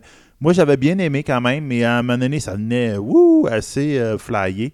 Donc, euh, il y avait été, euh, il y avait quelqu'un, Netflix avait, je pense, si je me rappelle bien, c'est Netflix qui ont donné de l'argent pour continuer la série, pour la, partir faire une saison 2. Donc, on va voir ça en, deux- en 2019. Et donc, on va parler de Netflix et de cette quantité industrielle de séries d'animation qui s'en vient sur le marché. C'est incroyable. Ouais, ça Euh, pogne beaucoup, donc là, ils ont décidé de Ah, mettre de l'argent là-dedans. C'est fou, c'est fou. La dernière qui vient de sortir, je te dirais, c'est principalement euh, avec le succès de euh, la série euh, Castlevania. Oui. Ça, Et ça a donc, été un très le, gros oui, et donc le producteur exécutif de Castlevania vient de confirmer qu'il va repartir un nouvel univers animé et cela va être basé sur Devil's May Cry. Un jeu vidéo, je me rappelle Euh, bien. oui, hein. exactement. Ouais, hein. Donc, euh, tu vois, on parlait justement que Devil's May Cry avait vendu plus de 16 millions de jeux. C'était fait par Capcom. Ouais, Et très, donc, euh, puis il y, a- jeu. il y a un nouveau là, qui est supposé sortir le 8, euh, le 8 mars prochain. Là, je pense que c'est un cinquième, euh, un cinquième, cinquième opus. Donc, euh, on va faire un, un animé sur l'univers de Devil's May Cry de la même façon qu'on l'a fait avec Castlevania.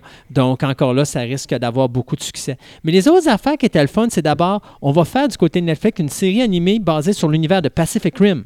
Ça, c'est impressionnant. J'ai hâte de voir ça. Ça Donc, peut être intéressant. ouais, et Parce ça, c'est un bel univers, mais malheureusement, les films étaient Ben, le pas- premier est excellent. Oui. Le deuxième, beaucoup moins, très ouais. prévisible. Ouais. Euh, Ils ont l'air de se baser beaucoup sur le deuxième. ben, ils suivent le deuxième. En réalité, Ouais. écoute, le premier est en 2013, le deuxième est en 2018. Mais si tu suis l'histoire, techniquement, tu n'as pas le choix. Tu dois suivre le deuxième qui est plus tard dans le futur Ouais, parce que c'est une génération plus loin. Et donc, l'histoire de la série d'animation de Pacific Rim sera centrée sur l'histoire d'un frère et d'une sœur amenés à piloter un Jagger en territoire hostile pour retrouver leurs parents disparus. Et c'est. euh, Craig Kyle, euh, qui a été sur Thor Ragnarok, et Greg Johnson sur la série de X-Men Evolution, qui vont être les showrunners de cette série-là. Une autre série aussi qu'on va faire, ça va être sur l'univers de Altered Carbon, que je connais pas. Ça, c'est. euh, là, J'ai vu la, la première saison. Euh, c'était correct, là. C'était pas.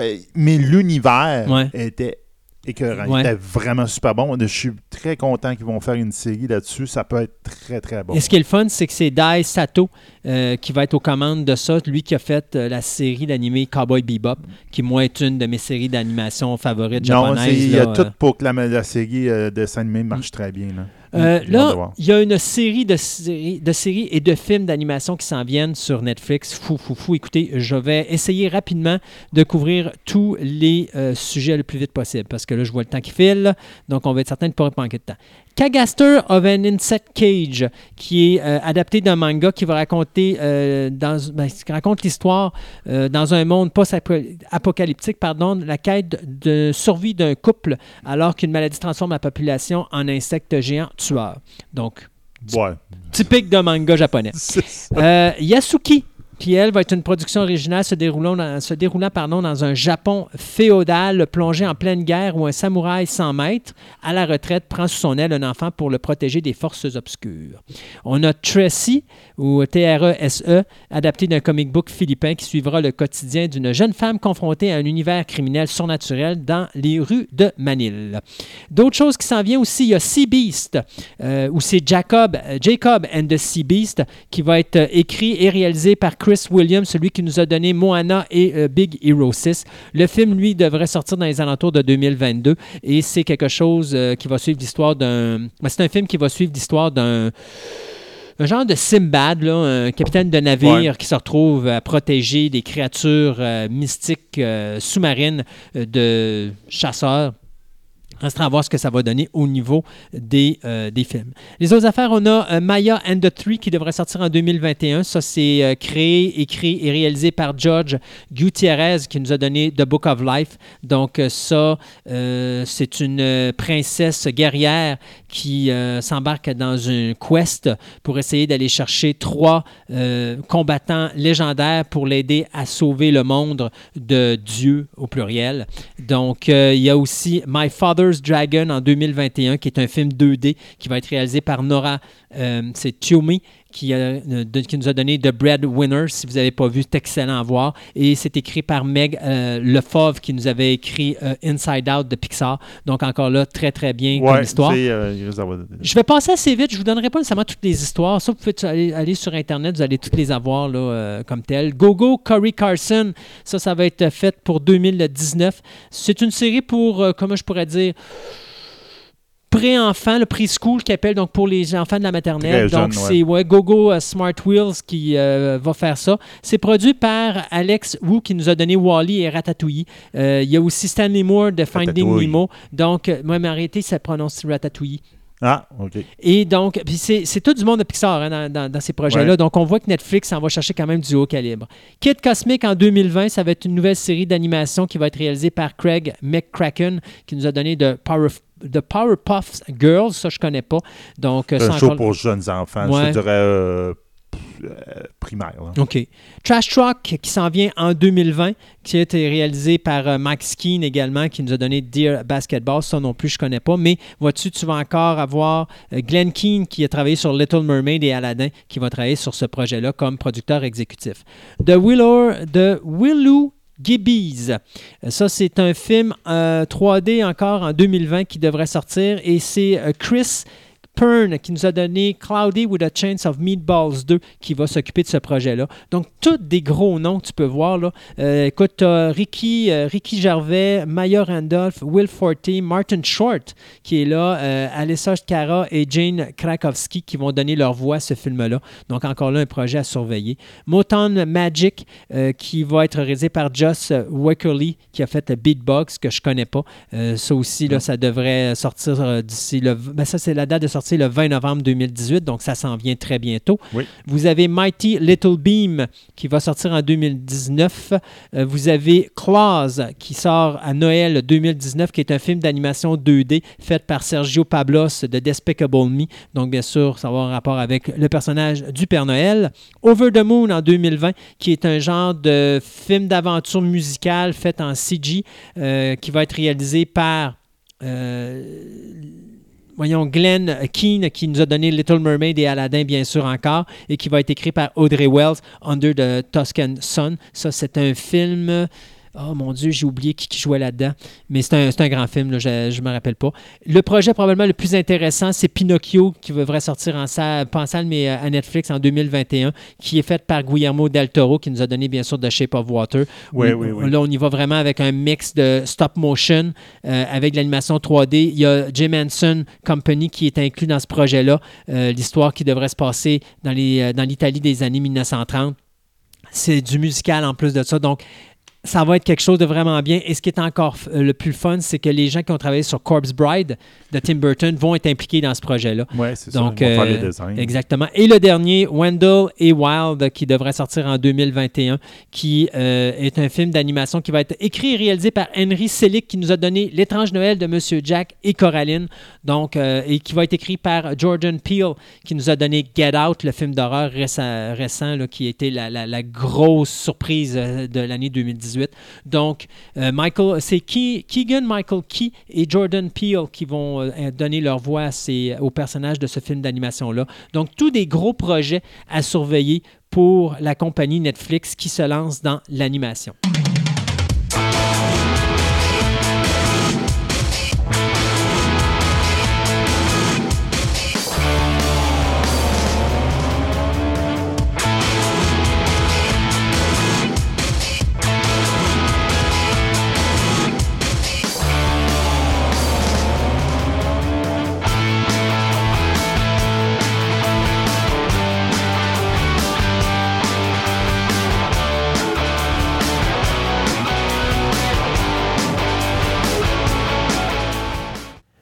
On parlera pas d'Astérix, non, on parlera pas d'Obélix, non, on parlera pas de Jules César et non, on parlera pas de Rabracourcis ou du Barbe qui se fait accrocher sur un arbre, mais on va quand même sombrer dans la mythologie gauloise aujourd'hui avec Andréane.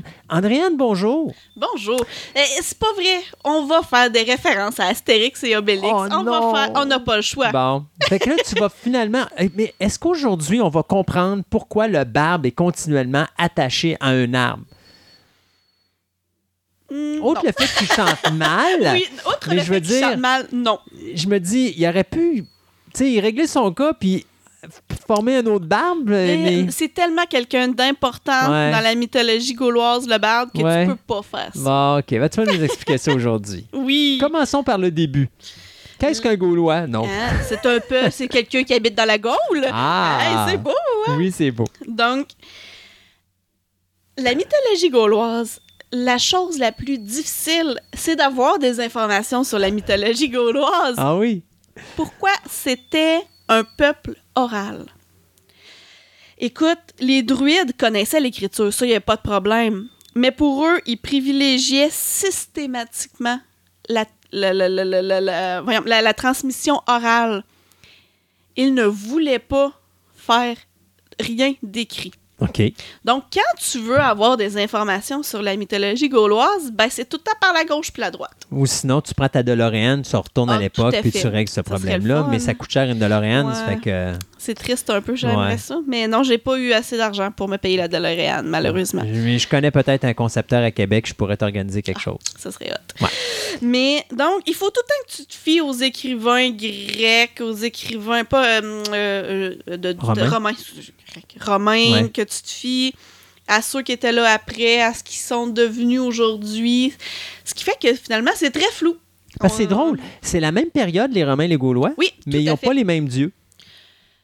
Nouilles. Oui. J'aime ça. Oh, le ça veut dire non, Non, et oui. Ils n'ont pas les mêmes dieux. Sauf que nous, quand on parle de la mythologie gauloise, on se réfère aux À la- Romains. Ouais. Donc, les Romains, quand ils parlaient de la mythologie gauloise, ils faisaient des liens avec leurs dieux à eux. Mhm.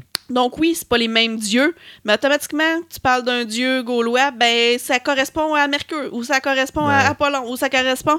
C'est comme, ah ouais, mais c'est comme pas tout à fait ça. Ce qui fait que là, je vais quand même essayer d'expliquer la mythologie gauloise en essayant d'extraire un petit peu ce que les Romains disaient, mais en étant obligé d'en faire mention quand même. Mais on n'a pas le choix. De toute façon, ils les ont conquis, les Romains. Donc, Ouais, euh, mais- mais sauf un sauf petit, le petit village. ben oui, je le sais. Ça, c'était l'endroit où on parlait d'Astérix.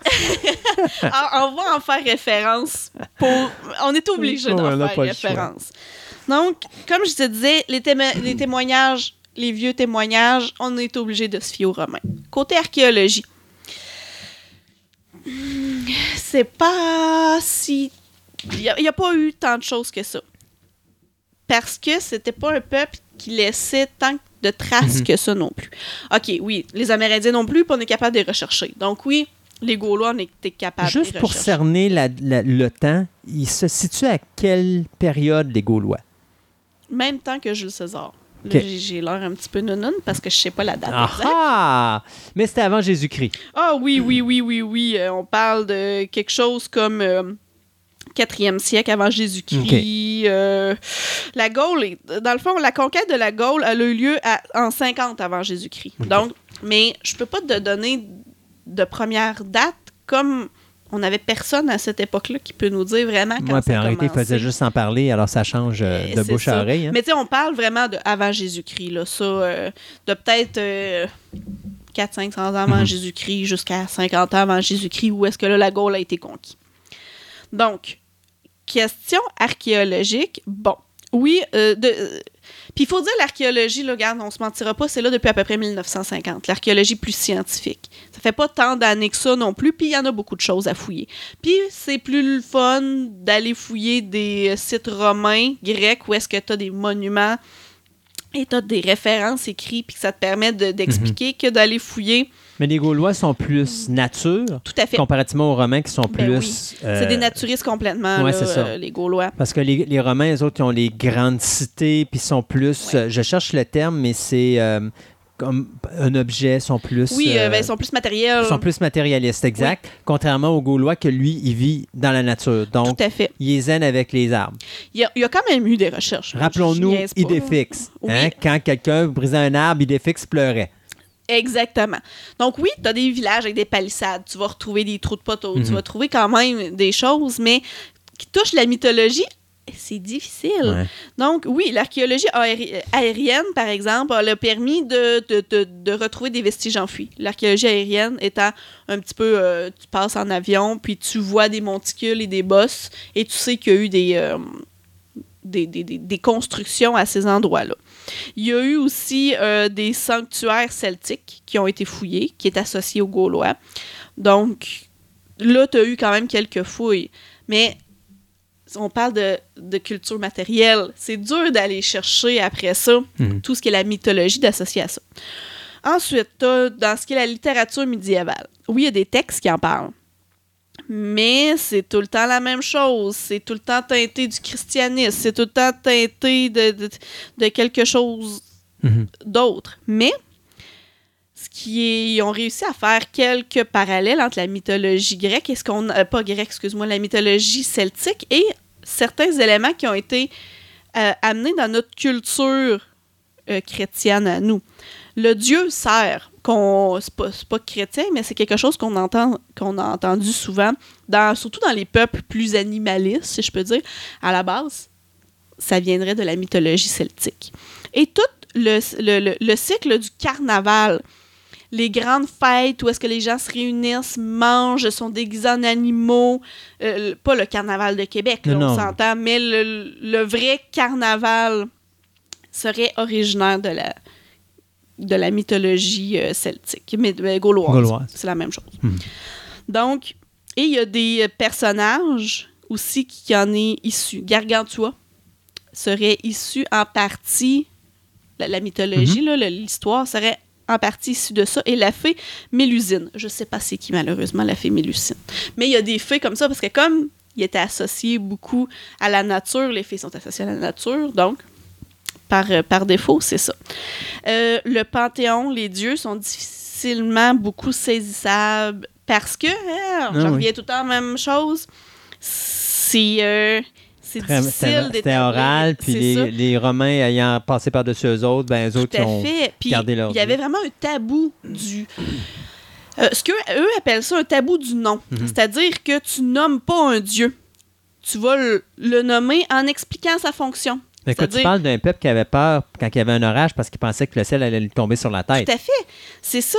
Puis si tu veux parler, euh, exemple, du dieu protecteur, le, le dieu Toutatis, euh, je vais en revenir tantôt, mais tu disais pas euh, Toutatis, tu disais dieu de ma tribu, ça voulait dire ça. C'était pas tant le nom du dieu que sa fonction. Toutatis, ça voulait dire le dieu de ma tribu, le protecteur. Donc par défaut, on l'a appelé le dieu Toutatis, mais il n'y a pas de nom. Donc c'est pour ça que c'est assez difficile aussi à établir quelque chose sur ça. Mais bon, malgré tout ça, c'est possible d'établir euh, certaines divinités avec le nom qu'ils leur ont donné. Bon, on va partir de ce qu'on est capable, puis euh, je vais faire des parallèles quand même euh, suite à ça.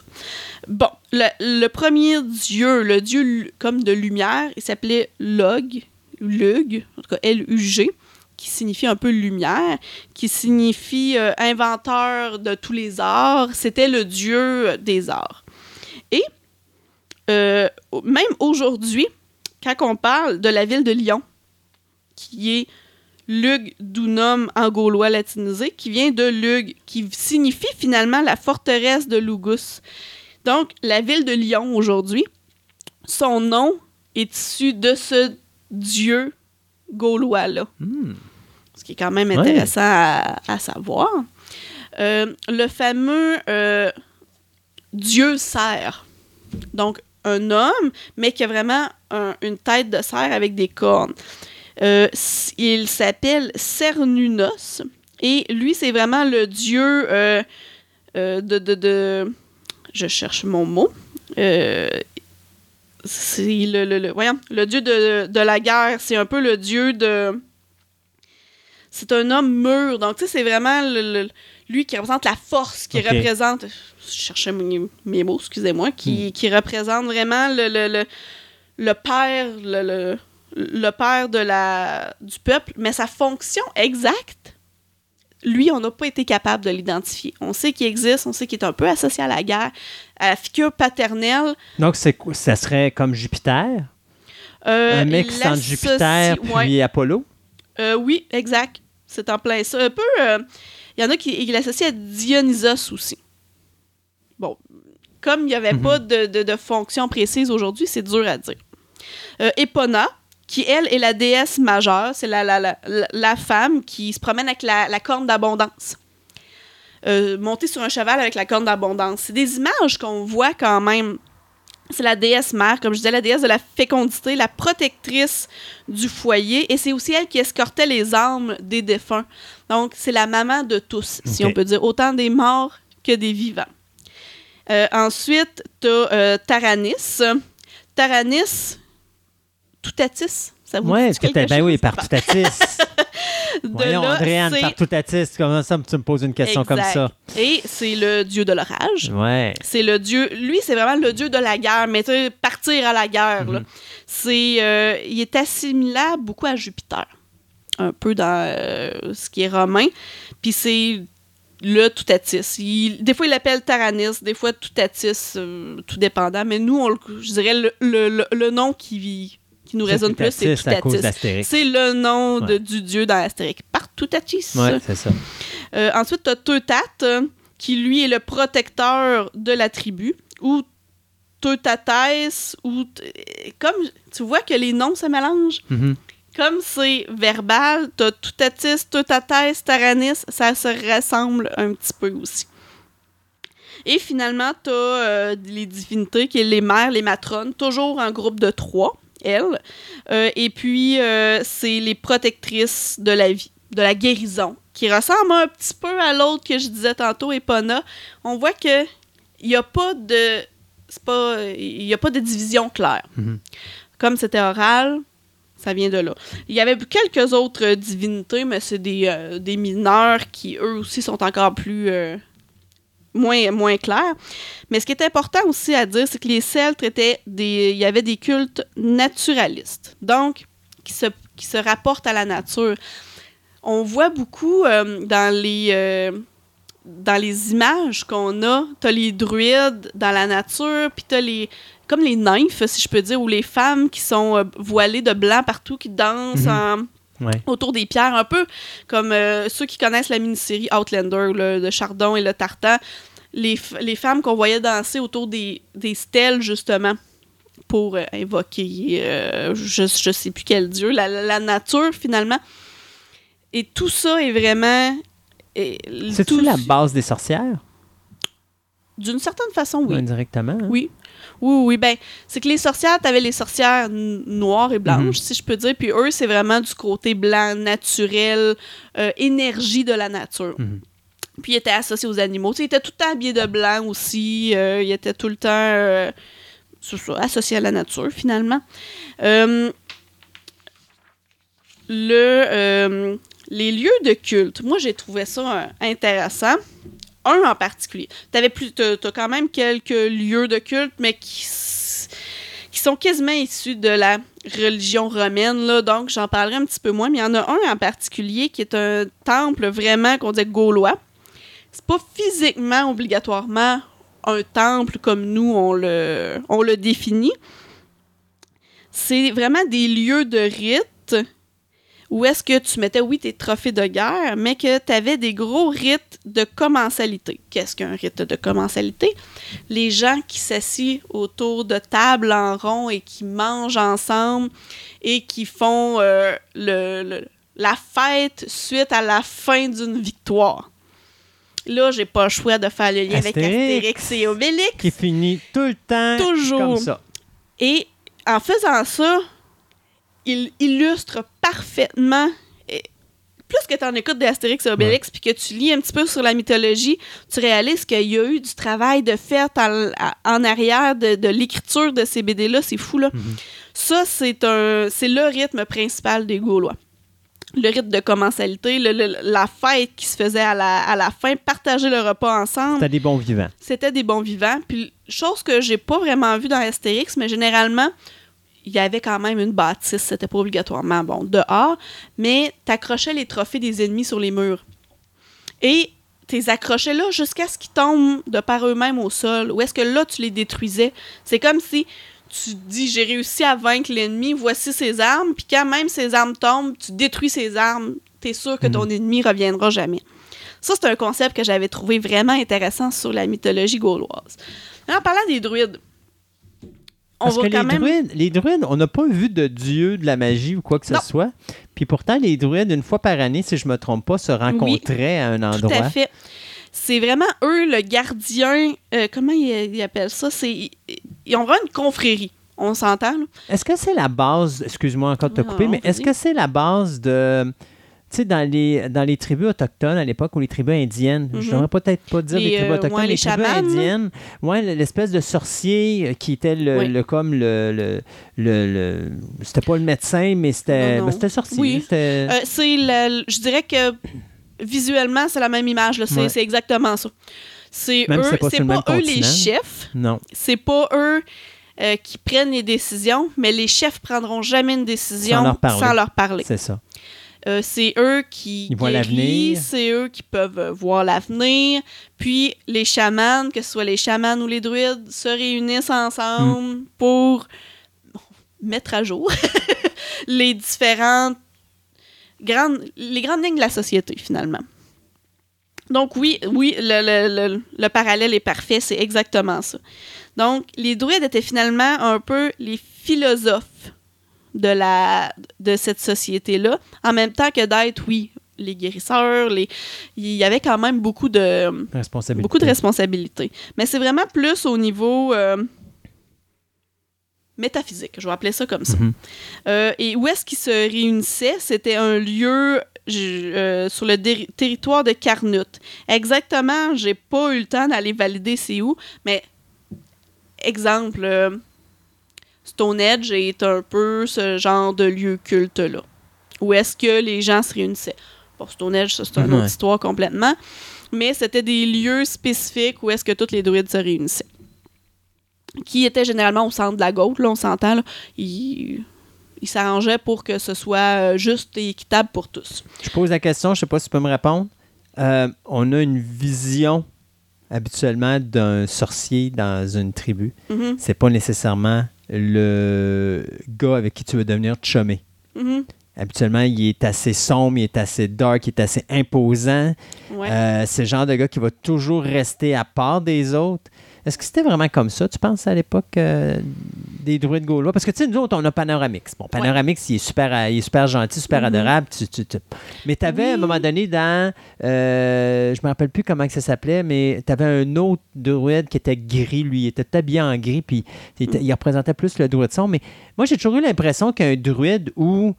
euh, c'était pas nécessairement la belle image d'un gars qui était pacifique, Non. mais plus Ben- justement comme un chef de guerre, Ouais. pratiquement. Là. Ben, le druide, je vais dire ça comme ça, moi j'ai toujours vu blanc. OK? Mhm. C'est-à-dire, tu sais, euh, quelqu'un proche de la sagesse, puis- nature, mais c'était pas le centre du village.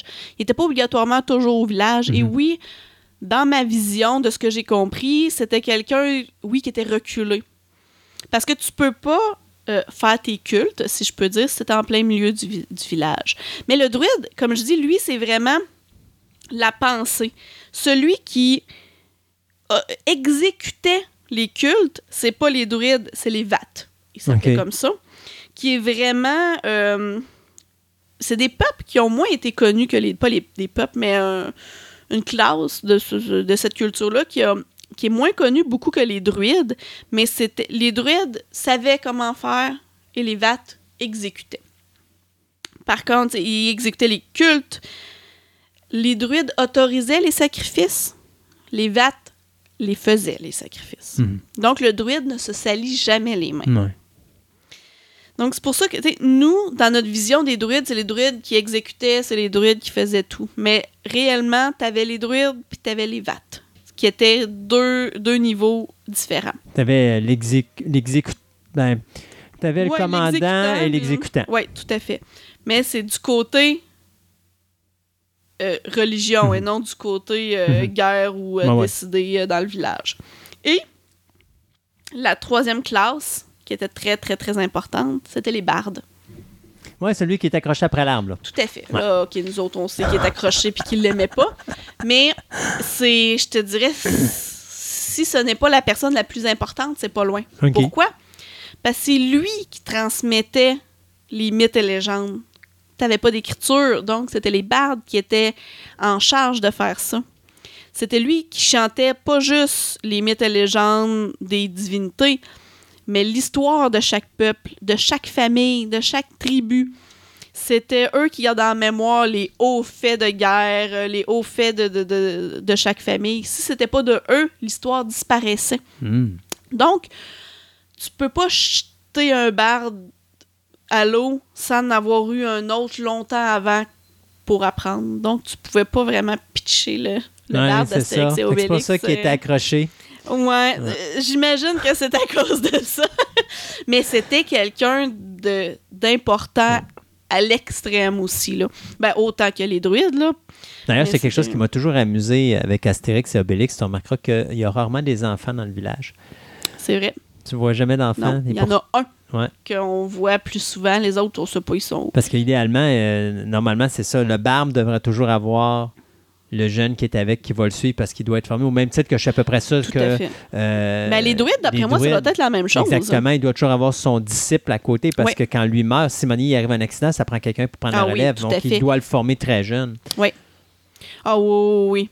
Puis en effet, on voit jamais de relève. Non. Mais ça, c'était peut-être trop compliqué Oh oui, ben, pour euh, Astérix et Obélix. Ben euh, mais c'est... euh, Ils sont immortels, Astérix et Obélix. Alors, ils n'ont Ah pas besoin de relève. Exactement. Ah, voilà. Puis, euh, je te dirais, au niveau de, des informations qu'on est capable de sortir de la mythologie, ça fait un peu le tour de la mythologie gauloise. Mais moi, ce que je tenais à souligner, c'est Astérix et Obélix, ils sont pas dans le champ tant que ça. Là. Ouais. C'est, ça l'illustre un paquet de choses qu'on réalise pas aujourd'hui à quel point c'était ça l'histoire à l'époque. C'était comme ça que ça se faisait réellement. OK, il n'y avait pas de potion magique, puis pas obligatoirement de, de... Mais dans l'histoire, il y a eu un village gaulois qui a résisté plus longtemps que les autres. Hein? de là à dire que c'est parce qu'il y avait de. Ah. Mais ils ont réussi à résister plus longtemps. Ils ont été euh, écrasés comme les autres. Jules César était quand Non. même un, un grand guerrier, on de va toute façon, dire. on s'entend qu'une armée, un, un village euh, gaulois contre une armée complète de Romains, euh, ça beau avoir de la potion magique à un moment donné, c'est pas, C'est pas des baffes qui se donnent, hein? C'est des Non, coups de glaive et puis des lances. Et Ils puis- se relèvent pas après Non, ça. c'est ça. Donc, euh, c'était la mythologie gauloise. Alors, ben, écoute, de Gaulois à Gaulois, euh, je te dirais, euh, c'est le temps qu'on aille chasser le sanglier puis passer une paire de baffes à une coupelle de, de, de Romains. le temps qu'on arrête ça pour une prochaine chronique. Exact. Good. Andréane, merci beaucoup. fait plaisir. Bye.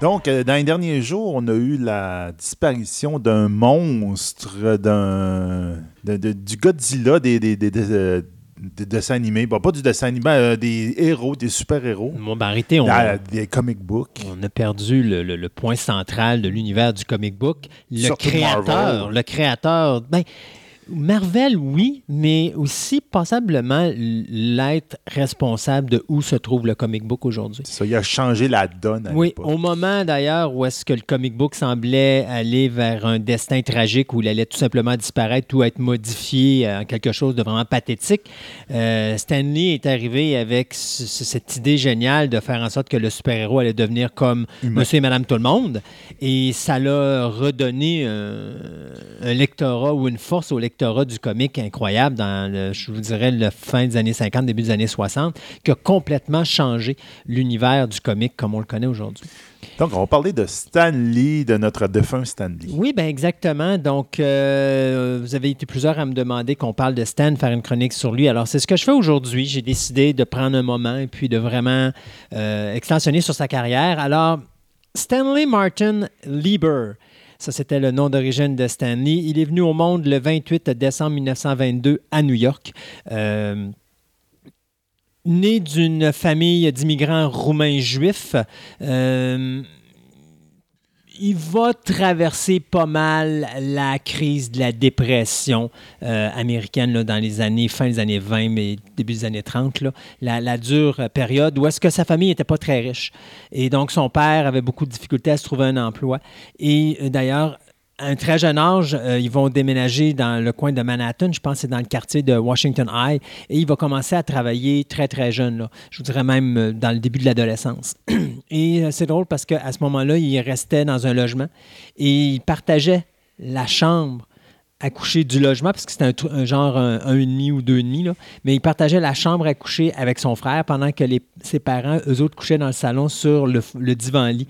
Euh, Donc, ça vous donne une idée un petit peu des La difficultés. précarité de, de la Oui, exactement. C'était pas facile. Euh, il va euh, obtenir son diplôme euh, au DeWitt Clinton High School dans le Bronx dès l'âge de 16 ans et demi. Et ça, c'était en 1939, avant de se joindre au WPA Federal Theater Project. Pendant cette période-là, ben, il va continuer à aller chercher des, petits travaux euh, à droite et à gauche. Donc, il va travailler euh, à l'écriture pour le National Tuberculosis Center. Il va euh, délivrer des sandwichs pour une pharmacie qui s'appelait Jack May Pharmacy à l'époque. Il va travailler dans une compagnie de linge. Tu sais, il va faire beaucoup, beaucoup de jobs différents. Et à un moment donné, ben, c'est son oncle, Robbie Solomon, qui va lui donner une opportunité en or, soit celle de travailler pour une compagnie qui s'appelle Timely Comics, qui à l'époque appartenait à un certain Martin Goodman. Et donc, euh, Martin Goodman va euh, transférer Stanley à un certain euh, John, Joe Simmons, pardon, Joe Simmons qui va qui était à ce moment-là l'éditeur de Timely Comics et qui va embaucher Stan comme simple assistant. Donc, c'est-à-dire, parce qu'à l'époque, quand on faisait les dessins, Oui, on faisait disait les ça. crayons. Non, il n'y avait pas de crayon, il faisait ça à l'encre. Oh, Donc, il fallait qu'il remplisse les, les contenants d'encre. Euh, il fallait qu'il aille chercher les sandwichs. il fallait qu'il. Ça ressemble à aiguiser des crayons, mais avec l'encre. c'est Ok, ça, exactement. Donc, il faisait des petites jobines jusqu'à ce qu'à un moment donné, Joe Simon il dit Écoute, euh, on aurait peut-être une petite opportunité pour toi. Ça, c'est un an et demi après sa rentrée. Et donc, euh, Stan- Stanley Lieber va travailler comme lettreur pour Captain America Foils the Traitor Revenge, qui est apparu dans le numéro 3 de Captain America en mai 1941. C'est d'ailleurs dans ce numéro-là qu'on va voir pour la première fois l'histoire qui va introduire le fameux ricochet du bouclier. Du Oh. Capitaine. Tu sais, des fois, le Capitaine America lance son bouclier, puis ça frappe sur un mur, puis ça revient. ouais. là. C'était dans ce numéro-là. Donc, Stanley a pu, à ce moment-là, écrire euh, ses premiers textes euh, pour ça, puis être lettreur. C'était plus lettrage, donc c'est plus. Il, retra... il Mais il a écrit, le scénario. l'histoire et après ça, il faisait le lettrage dans Ah, les bulles. Donc, il était vraiment. euh, euh, il inventait l'histoire. Exact. plus, il- OK. Pour cette histoire-là, parce Oui. qu'il y avait plusieurs histoires dans ce numéro-là. D'où, vous allez me dire, d'où vient le mot Stanley, vu qu'il s'appelle Stanley? Mais pensez-y. Stanley, il sépare son prénom en deux. Il garde Stan et il enlève le Y pour les et il met un E et ça devient Stanley. D'où vient son nom? Et la raison pourquoi Stanley a pris ce nom-là, c'est parce qu'il voulait garder son nom original pour écrire un fameux roman, euh, le fameux grand roman ou la fameuse grosse nouvelle qu'il a toujours rêvé d'écrire. Ce qui, bien sûr, malheureusement, n'arrivera jamais. Puis du comic book, c'est pas sérieux, tu aurais détruit ton nom en le mettant là. Euh, ouais, ben, À exactement. À l'époque, c'était carrément ça. Ah oui. Euh, D'ailleurs, c'est drôle parce que Stanley pensait pas écrire non plus quand il était plus petit. hein. Stanley, son héros de jeunesse, c'était Errol Flynn. Et son premier rêve, c'était de devenir un acteur comme Errol Flynn. Indirectement, plus tard, il va finir Oui, par c'est ça, il va réaliser. faire réaliser son rêve. Donc, euh, la première création de Stanley va être le Destroyer, donc le destructeur, oui. qu'on a vu dans le Mystic Comics numéro 6 en août 1941. Et il va créer également en août 1941 Jack Frost, qui va dé- débuter dans le USA Comics numéro 1, et Father Time, qui va débuter dans le Captain America numéro 6 en août 1941. Et là, on voit que là, tranquillement pas vite, Stanley commence à se placer à l'intérieur de Timely Comics. Pour ceux qui ne savent pas encore c'est quoi Timely Comics, dites-vous que Timely Comics va devenir Astral Comics et va devenir Marvel, Marvel. Comics. Donc, ça va prendre 30 ans à Timely pour devenir Marvel, mais c'est la même compagnie. Stanley n'a pas changé de compagnie, il a toujours travaillé dans le même bureau. Parce que ce qui se passe, c'est qu'à un certain moment donné, il y a une querelle, parce que dans le bureau de Stan, où tra- Stanley travaille, il y a deux personnes. Les deux personnes s'occupent du comic, c'est Joe Simon et Jack Kirby. Et à un moment donné, Kirby et euh, Simon vont euh, se fâcher avec euh, notre ami Goodman et les deux vont quitter la compagnie. Et donc, la seule personne qui peut s'occuper des comics, C'est Stanley. c'est Stanley. Alors, bien sûr, Goodman dit à Stan, écoute, je sais que tu as juste 19 ans, mais écoute, ça ne te dérange pas, tu vas devenir mon éditeur inté- euh, intérimaire le temps que je trouve quelqu'un pour te remplacer. Yeah, right. Alors, finalement, Stanley, parce qu'il est jeune et qu'il coûte pas cher, ben Goodman l'a laissé là tout le long et Stanley a complètement le plein contrôle sur les super-héros et il va continuer à écrire les super-héros comme les connaît. Donc, euh, il va faire ça jusqu'au début de 1942. Là, à ce moment-là, vous avez bien sûr la guerre et euh, Stanley décide qu'il va aller combattre. Euh, D'ailleurs, il est un des sept, seuls, les sept euh, individus qui ont été nommés comme playwrights, c'est-à-dire des, des- écrivains pour des, euh, des, des- séquences, soit des, petits films ou des dessins animés ou des choses comme ça, même des, journaux, des affaires comme ça. Euh, il était un des sept seuls à avoir fait ça dans l'armée. Donc, il a, il a eu, tenu ce poste-là. Et c'est drôle parce qu'il y avait quand même des gros noms autour de lui. Donc, euh, c'était vraiment drôle de voir que Stanley a pu faire juste ça pendant l'armée. Et euh, alors qu'il était à la, à la guerre, ben, c'est Vincent Fago qui va le remplacer jusqu'en 1945, où là, à ce Stanley va revenir au même poste qu'il occupait euh, pour continuer justement euh, sa carrière. À, euh, à ce moment-là, c'était rendu, je crois, Atlas, Atlas Comics. 1947, il va épouser son épouse de 69 ans, soit Joan Boocock Lee. Euh, il- Elle avait pas 69 ans quand il se l'a Non, marié. non, non, non, mais pendant il, il va être marié 69 pendant ans, 69 ans. avec pendant elle. 69 ans, ils sont restés mariés jusqu'au décès de, de Joan. Euh, puis, euh, Stanley l'a toujours dit, c'était, c'était son pilier, c'était son, euh, sa, motivation pour continuer. D'ailleurs, on lui doit beaucoup à John parce que si c'était pas de elle, Stanley aurait abandonné le comic. Mais ça, je vous reviens là-dessus. Le couple, dans leurs euh, 69 ans de mariage, ont eu deux filles. La première, c'est euh, Joan Celia Lee, qui est née en 1950, et Jan Lee, euh, qui est morte trois jours après sa naissance en 1953. Donc, euh, le couple va, comme je disais tantôt, rester marié jusqu'à la mort de Joan Lee, qui est décédée malheureusement le 6 juillet 2017 à l'âge de 95 ans. Au milieu des années 50, à ce moment-là, la compagnie est, est connue sous le nom d'Atlas Comics. Il y a un certain psychiatre, le docteur Frédéric Wertham, et le sénateur Ethel euh, Kefauver, qui, eux autres, vont instaurer le fameux Comic Code Authority. Donc, ça, c'est la fameuse chasse aux sorcières contre le comic book, parce que supposément que le comic book, ce que ça fait, c'est que ça, euh, ça déprave les jeunes. Les jeunes voient de la nudité, de la violence, ils deviennent des, des- des- des êtres Des pervers. bombes, ouais. Donc, on va censurer le comic book. Et c'est une période qui est très dure parce que là, à ce moment-là, Stanley, tout ce qu'il va faire, c'est des histoires médiévales, des histoires d'amour, des, com- des comédies, du western, mais il n'y a plus le goût. Et euh, à la fin des années 50, il est sur le bord de lâcher, jusqu'à ce que l'éditeur du DC Comics, Julius Schwartz, puis à ce moment-là, DC Comics, c'était la grosse compagnie de comic book, dites-vous qu'ils avaient Superman, Batman, Wonder Woman, etc. Ben oui. Les gros noms. Lui, il va, euh, il va faire revivre les super-héros parce qu'ils vont complètement remettre au goût du jour des super-héros comme Batman, Superman, le Flash et tout ça. Et donc, à ce moment-là, ça a une popularité extraordinaire parce que non seulement on va ressortir des versions plus modernes du Flash, puis on va créer la Justice League euh, qui va être extrêmement populaire, mais à ce moment-là, Martin Goodman dit à notre ami Stanley, on aimerait ça que tu fasses des super-héros. Stanley est sur le bord de prendre la retraite, il est sur le bord de dire j'arrête. Euh, D'ailleurs, à un moment donné, il dit, écoute, il dit à sa femme, je pense que je vais abandonner. Et son épouse, il dit, écoute bien, avant d'abandonner, pourquoi est-ce que tu ne ferais pas un comic de super-héros comme tu veux le faire? Pas comme les autres veulent le faire, mais comme toi, tu veux le faire.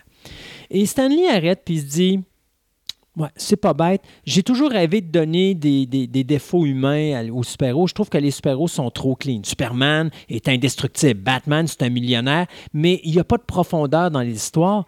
Ça me tente de faire en sorte de faire quelque chose, sais, genre des super-héros qui se disputent entre eux, qui ont des problèmes financiers, euh, leur blonde veut les lâcher, puis là, ils sont malades, puis ça va pas de bien. faire le lavage. Oui, puis de faire C'est le lavage, exactement. Tu sais, de mettre les gens, les super-héros, comme des êtres normaux. Et c'est à ce moment-là euh, qu'il y a un certain Jack Kirby qui va revenir dans la boîte de euh, Atlas Comics. Et à ce moment-là, Stanley va transformer le nom d'Atlas pour Marvel au début des années 60. Et la première bande dessinée qu'il va créer avec Jack Kirby sera les Fantastic Four.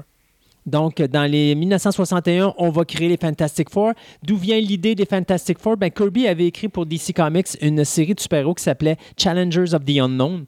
Et puis, Kirby est reparti avec le même concept, mais il l'a transféré à Fantastic Four. On a modifié quelques affaires et ça nous a donné cette histoire-là.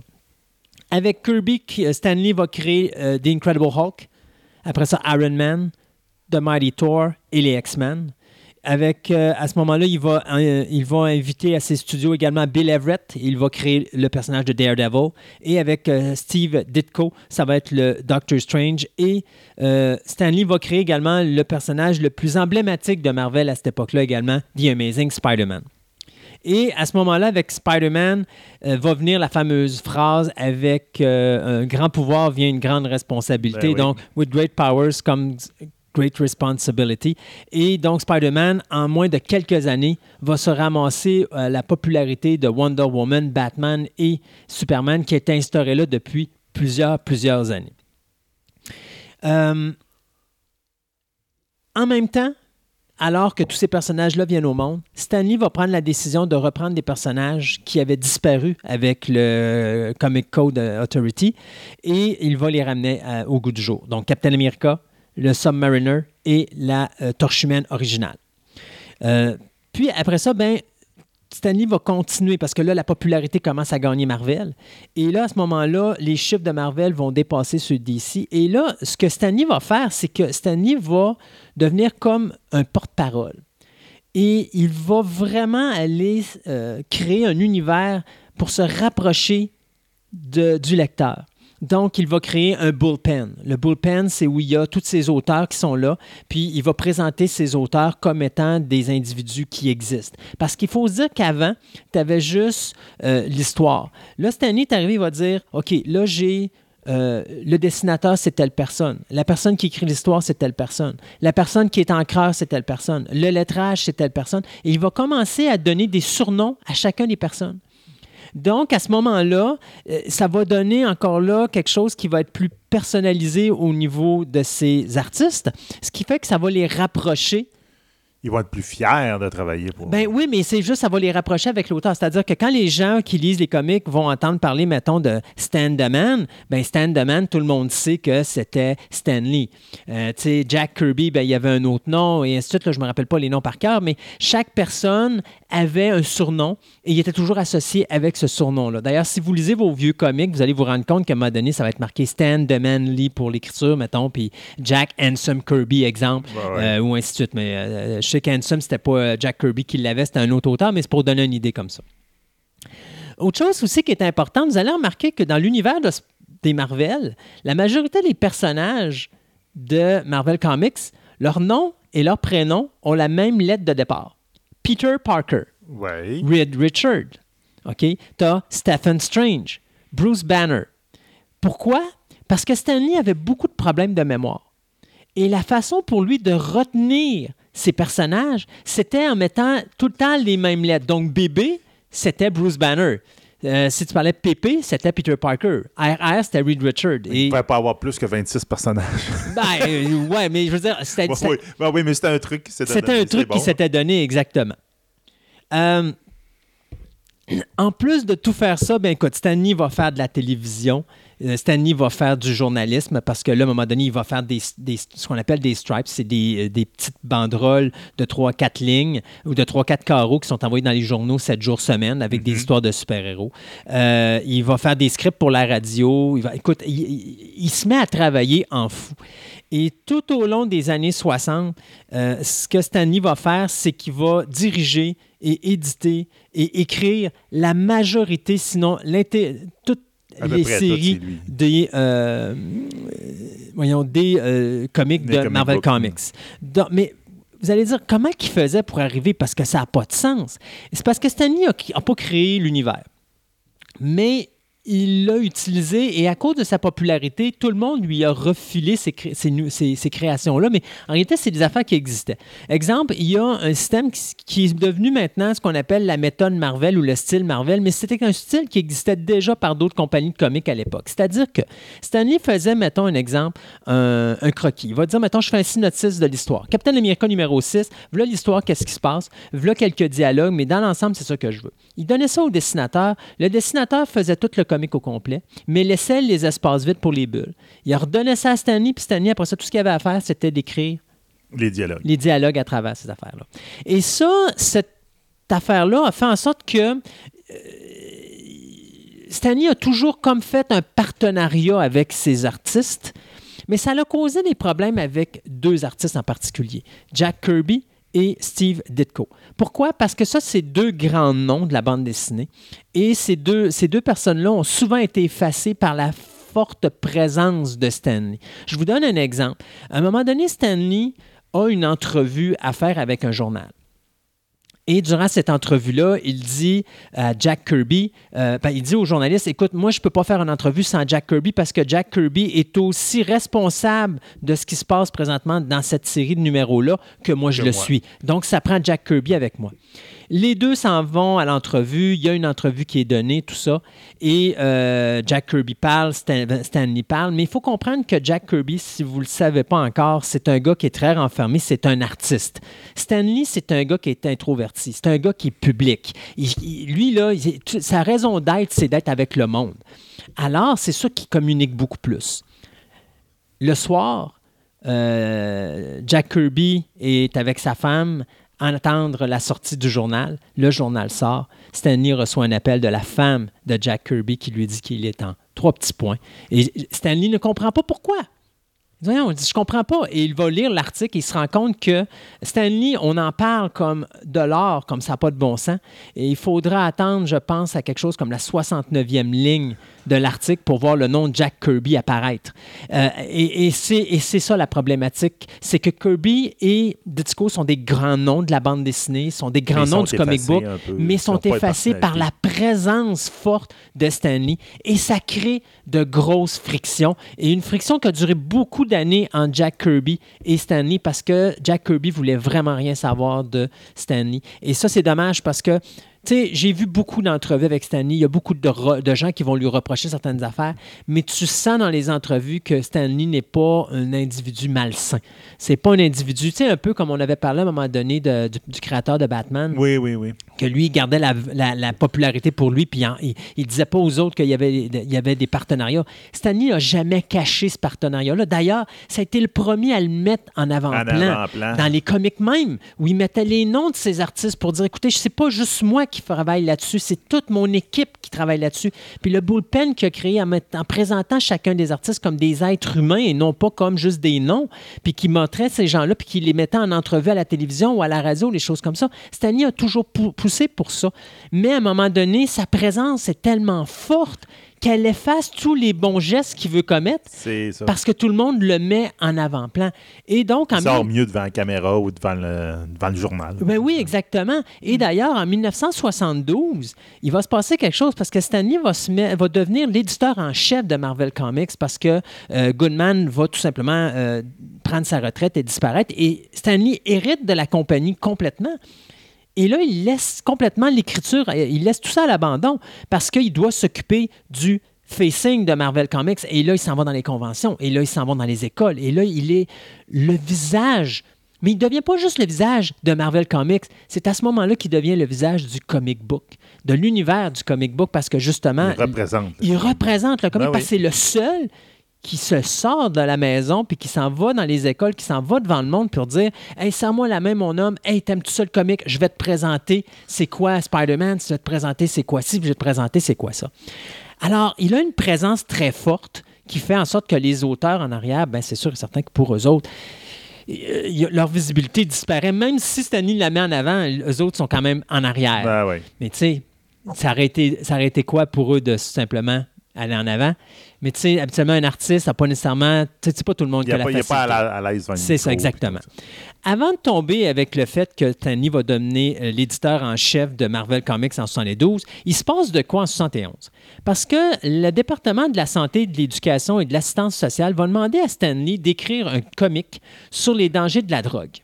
Et Stanley, à ce moment-là, va écrire une histoire dans laquelle le meilleur ami de Peter Parker se drogue et il devient dépendant de, de ses pilules. L'histoire, qui était en trois parties, devait être publiée dans Spider-Man, Amazing Spider-Man 96, 97 et 98. Bien sûr, vous devinerez que les numéros que je vous donne, c'est les numéros américains. Ouais. Et à ce moment-là, le Comic Code Authority a refusé l'histoire parce qu'il jugeait que c'était il était pas c'était pas nécessaire de parler de la drogue, que le contexte des histoires était c'était pas important puis que c'était juste de la gratuité et tout ça.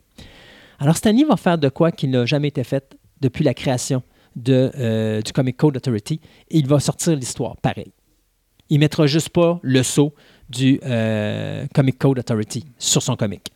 Et les ventes vont être débiles. Et ça, ça va forcer le Comic Code Authority à reviser sa position sur l'univers du comic parce que là, ils paraissent mal. Ben, c'est ça. Il y a eu une, histoire qui s'est bien vendue puis qui un bon message. Là. Oui. Les autres, ils ont voulu. Non, non, non, ça n'a pas d'affaire. Exactement, sauf que là, ils se rendent compte que les gens, ils le lisent pareil, puis là, ils n'ont plus autant d'importance qu'ils en avaient avant. C'est ça. Et donc, à ce moment-là, on va modifier les réglementations pour pouvoir faire ça. Il y a eu d'autres affaires qui se sont passées, là, notamment à un moment donné, DC Comics avait, s'était rendu compte que dans le Comic Code Authority, il n'y avait aucune réglementation sur les pages couverture. Puis sur la page couverture, je pense que c'est Green Arrow, si je ne me trompe pas. Il y a une page couverture où tu as justement un gars qui est en train de se piquer à la seringue parce que la couverture, tu peux rien faire. Alors, ils ont le logo du Comic Code Authority parce que le comic, comme tel, il est correct, mais la page couverture, La page, ils ont foutu ça là-dessus. Alors, tu sais, le Comic Code, à un moment donné, se fait complètement dépasser, puis tranquillement, pas vite, on va le voir disparaître. Euh, donc, comme je disais tantôt, là, il devient euh, l'éditeur en chef. Il va laisser tranquillement, pas vite, euh, l'écriture du comic, mais les querelles avec Ditko et Kirby, ça arrive de plus en plus souvent. D'ailleurs, les deux auteurs vont quitter euh, parce que justement, eux autres sont écœurés d'être en arrière de Stanley, ils veulent être en avant-plan. Et à ce moment-là, ça va créer une certaine période difficile pour Stan avec ces artistes-là parce que c'était des gens qu'il considérait Ben comme oui. ses meilleurs amis. Donc, Stanley va arrêter d'écrire des comics mensuels à cause de ça, justement, parce qu'il va justement être plus la- le visage, il va sortir, aller euh, faire des représentations. Donc, il quitte donc ses deux dernières séries à ce moment-là, qui étaient Spider-Man, qui avait écrit pendant 110 numéros, et Fantastic Four, qu'il avait écrit pendant 125 numéros. C'est majeur. Oui, c'est beaucoup.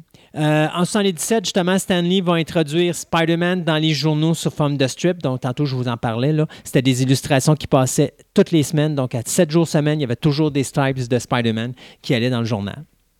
En plus de ça, Stanley va écrire euh, plus d'une douzaine de livres qui vont paraître dont, euh, dans les best-sellers, dont The Origin of Marvel Comics, The Silver Surfer ou encore The Superhero Women. Donc, des livres. Il va commencer à écrire également. Mais vous avez remarqué, sous le nom de Stanley. Ben oui. Alors, on a oublié Stanley quelque part. Là. Euh, et bon, euh, comme je disais, il, oublie, il, arrête d'écrire et là, il va, se il va s'en aller à un moment donné à euh, la supervision de séries télé et de films au cinéma. Donc là, on parle de Spider-Man, on parle de la série télé de Incredible Hulk. Euh, et même à un moment donné, je pense en 81, il va déménager dans le coin de la Californie parce que là, il va pousser Marvel au cinéma. Malheureusement, ça ne sera pas terrible. Les deux films de Captain America, 79 et. Ben, les deux sont en 79, si je ne me trompe pas, qui étaient bien ordinaires. Il y a eu The Punisher, il y a eu également Howard the Duck. Euh, après ça, il y a eu la nouvelle version de Captain America. C'est échec par-dessus échec par-dessus échec. Mais ça n'arrête pas. Stanley continue quand même. Il désire quand même percer, euh, voir l'univers de Marvel percer euh, au niveau du cinéma. Chose qui va se faire en 98 avec Blade. C'est vraiment Blade là, qui va. Qui Ouais, va- non, qui- ça a été le gros morceau. à le premier gros Ouais, morceau, puis après ça. ça, l'a déboulé euh, par la suite. Euh, en 1995, Stanley va. Ben, je vous dirais, 1994 et 1995, Stanley va recevoir deux prix très importants. En 1994, il va gagner le Will Eisner Award Hall of Fame. Et en 95, il va, euh, être, euh, il va rentrer dans le Jack Kirby Hall of Fame. À la fin des années 90, Marvel est sur le bord de la faillite. C'est une grave crise financière qu'ils vont traverser. Et à ce moment-là, on va renégocier le contrat avec Stanley. Et dans ce contrat-là, ben, Stanley va perdre, euh, ou va gagner plutôt, euh, va perdre l'exclusivité qui le lie à Marvel. C'est-à-dire qu'en réalité, euh, Lee va pouvoir travailler avec d'autres compagnies il n'y a plus besoin de rester chez Marvel. Sauf que, et ça c'est un beau contrat signé, euh, il, va il va conserver pareil le titre de producteur exécutif. Ça, ça veut dire que ça va y ramener à peu près un million par année en revenus. J'ai pas pire. Pas si pire, tu sais. Euh, puis il fait pas grand-chose. Puis fait que pendant ce temps-là, ben, lui, il va quand même aller travailler pour d'autres compagnies, dont DC Comics. Parce que dans DC Comics, à un moment donné, il va travailler euh, sur une série qui s'appelle Just Imagine, où il va réinventer les personnages de DC, soit Superman, Batman, Flash, Wonder Woman, et ainsi de suite. Stanley va se lier d'amitié pendant, pendant ce temps-là avec un ancien avocat qui va être Peter Paul. Ça, c'est le gars qui a supervisé justement le contrat de Stanley avec Marvel Comics. Et les deux vont partir une compagnie euh, à ce moment-là euh, qui s'appelle Stanley Media. Ça, c'est en 1988. Sauf que le problème, c'est que euh, rapidement, la compagnie va atteindre plus de 165 personnes à l'interne. Mais le problème, c'est qu'à la fin des années 2000, euh, on a découvert qu'il y avait des, irrégularités à l'intérieur de la compagnie. Et on s'est rendu compte qu'il y a de l'argent qui a été manipulé illégalement dans des stocks. Et principalement, c'est Peter Paul et euh, un cadre de la société, Stephen Gordon, qui sont accusés de ça. Stephen Lee, lui, va se retrouver à part parce qu'on on l'enquête sur l'homme, mais on se rend compte rapidement qu'il n'était même pas au courant du dossier, tout ça. Et euh, Paul va s'enfuir à Sao Paulo, au Brésil, mais finalement, il va être extradé aux États-Unis pour finalement répondre de ses gestes et il va être accusé et il va faire de la prison. Lui, pendant ce temps-là, Stanley va continuer, mais il va quand même fermer Stanley Media qui va déclarer faillite en février 2001 pour justement toutes ces, actions-là. Dans les années 2000, euh, Lee va commencer à créer une série d'animés qui va s'appeler euh, Stripperella pour Spike TV euh, avec Pamela Anderson. Donc, c'était l'histoire de Jones, une stripteaseuse de la nuit qui devient super héro- héroïne pour le reste de la nuit. Ouais, c'est ça. Puis c'est drôle parce qu'il traverse une drôle de période, Stanley, parce qu'il va même faire un, comic book aussi pour Playboy à un moment donné. Fait tu tu vois qu'il s'en va du côté adulte, fait que c'est vraiment euh, bizarre comme, situation. Euh, Stanley va créer une autre compagnie aussi qui va s'appeler POW Entertainment, dans laquelle il va dé- développer des projets pour le cinéma, la télévision, en plus de certains comics. Donc là-dedans, vous avez Lightspeed qui a été créé, qui a été sorti sur le Sci-Fi Channel. Ça s'appelait Sta- Stanley's Lightspeed. Mais il y a eu d'autres séries qui ont été faites, euh, dont les noms m'échappent présentement. Et justement, quand je parlais du Playboy, ben, c'était en 2004 que ça avait été fait, cette association-là. en 2006, euh, Marvel va commémorer les 65 ans de service euh, avec Stanley en publiant une série de one-shots dans lequel Stanley se met à rencontrer toutes ses créations. Donc, on parle de Spider-Man, Doctor Strange, La Chose, Silver Surfer, Doctor Doom, etc. Donc, euh, c'est drôle parce que tu avais des scénaristes comme Joss Whedon puis Fred Emberg qui avaient travaillé là-dessus. Donc, c'était un bel hommage pour euh, Stanley. Mais malheureusement, euh, avec le temps, ben Stanley va continuer à aller dans les conventions, les, les, les, Comic-Con, les choses comme ça pour les Il signatures. était Mais très, très présent. après la mort de sa femme, justement, euh, tu voyais vraiment que Stanley avait beaucoup ralenti, il a été très affecté par la mort de son épouse. Et euh, on le voyait en public, mais tu voyais qu'il était pas bien, il était malade. Et même cette année, là, je vous dirais, parce que là, Stanley est mort le 12 novembre dernier, mais même au début d'année, je pense en février ou en mars, il a été rentré à l'hôpital d'urgence parce Oui. qu'il souffrait d'une pneumonie. Puis euh, on nous dit pas de quoi il est mort, mais on sait qu'il y avait beaucoup de difficultés au niveau, euh, au niveau santé. Euh, D'ailleurs, je me rappelle pas, il y a un film qui est supposé sortir bientôt, puis il n'y a pas de caméo dedans parce que justement, il n'a pas eu le temps de tourner son caméo pour ce film-là. Alors, euh, Stanley qui nous a quittés donc à l'âge de 95 ans le 12 novembre dernier à Los Angeles. Euh, c'est triste, mais tu sais, il y a quand même des choses importantes parce que Stanley a rapporté plusieurs prix. En 63, euh, 64, 66 et 69, il a gagné le prix Alley de la meilleure histoire courte, soit Origin of Spider-Man dans Amazing Fantasy numéro 15 avec Steve Ditko. The Human Torch, euh, Human Torch meets Captain America dans Strange Tales numéro 144 avec Jack Kirby. The Origin of Red Skull dans le Tale of Suspense numéro 66 avec Jack Kirby.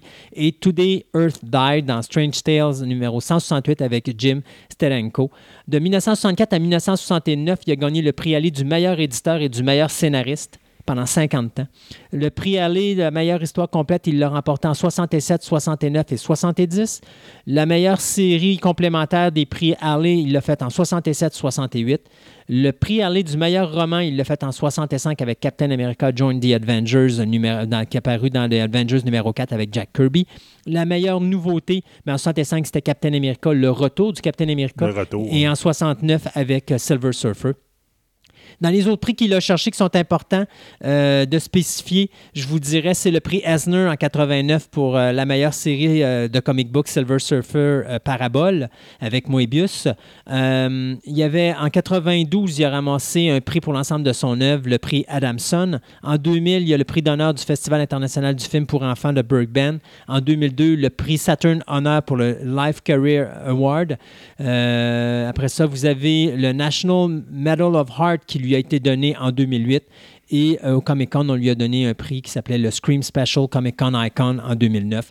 Il a eu son étoile sur le Hollywood Hall of Fame en Ben oui. 2011. Mhm. En 2012, il a reçu trois prix, donc le prix d'honneur du Festival du film de Savannah, le prix d'honneur de la Visual Effects Society et le prix Vanguard de la Producer Guild of America. Et finalement, en 2017, Walt Disney le nommait légende de Disney. Donc, toute une carrière, ce Stanley, Ah, incroyable. C'est épouvantable. Et euh, c'est un gros morceau qui nous quitte euh, dans le monde du comic. Ben, c'est le visage du comic book qui vient de C'est disparaître. ça. Puis je te dirais qu'on rajoutera sur le Facebook avec cette chronique-là. Là, J'ai trouvé euh, une petite vidéo sur YouTube là, Oui. où ils mettent tous tout, tout, tout, tout, ces caméos. Dans Oui. tous les films. Ben, il y en a tellement fait. Ben, Puis- c'est ça. Là, on pense au film dernièrement, ça, Oui. les Avengers et compagnie. Non, non, non, regarde. Il y avait il- affaires. Ça fait longtemps qu'il fait des, Oui, des oui. apparitions dans des. euh, comme tu disais, là, il a fini par faire son, euh, ce qu'il aurait voulu, son rêve Oui, d'enfance d'être exact. cet acteur. Ben, il a été une minute à la fois parfait. Mais mieux vaut, mieux vaut une minute que pas pantoute. Exactement. Donc, Ah. on pourra mettre ça sur notre, euh, notre Facebook puis notre Twitter. Et d'ailleurs, tantôt, quand on va parler dans le, dans le Télé Nostalgie, ben aujourd'hui, on fait quelque chose de spécial parce qu'on va parler de documentaires, dont un est un documentaire d'une heure et demie sur la vie de Stanley, Oui. qui est With Great Power, de Stanley Story.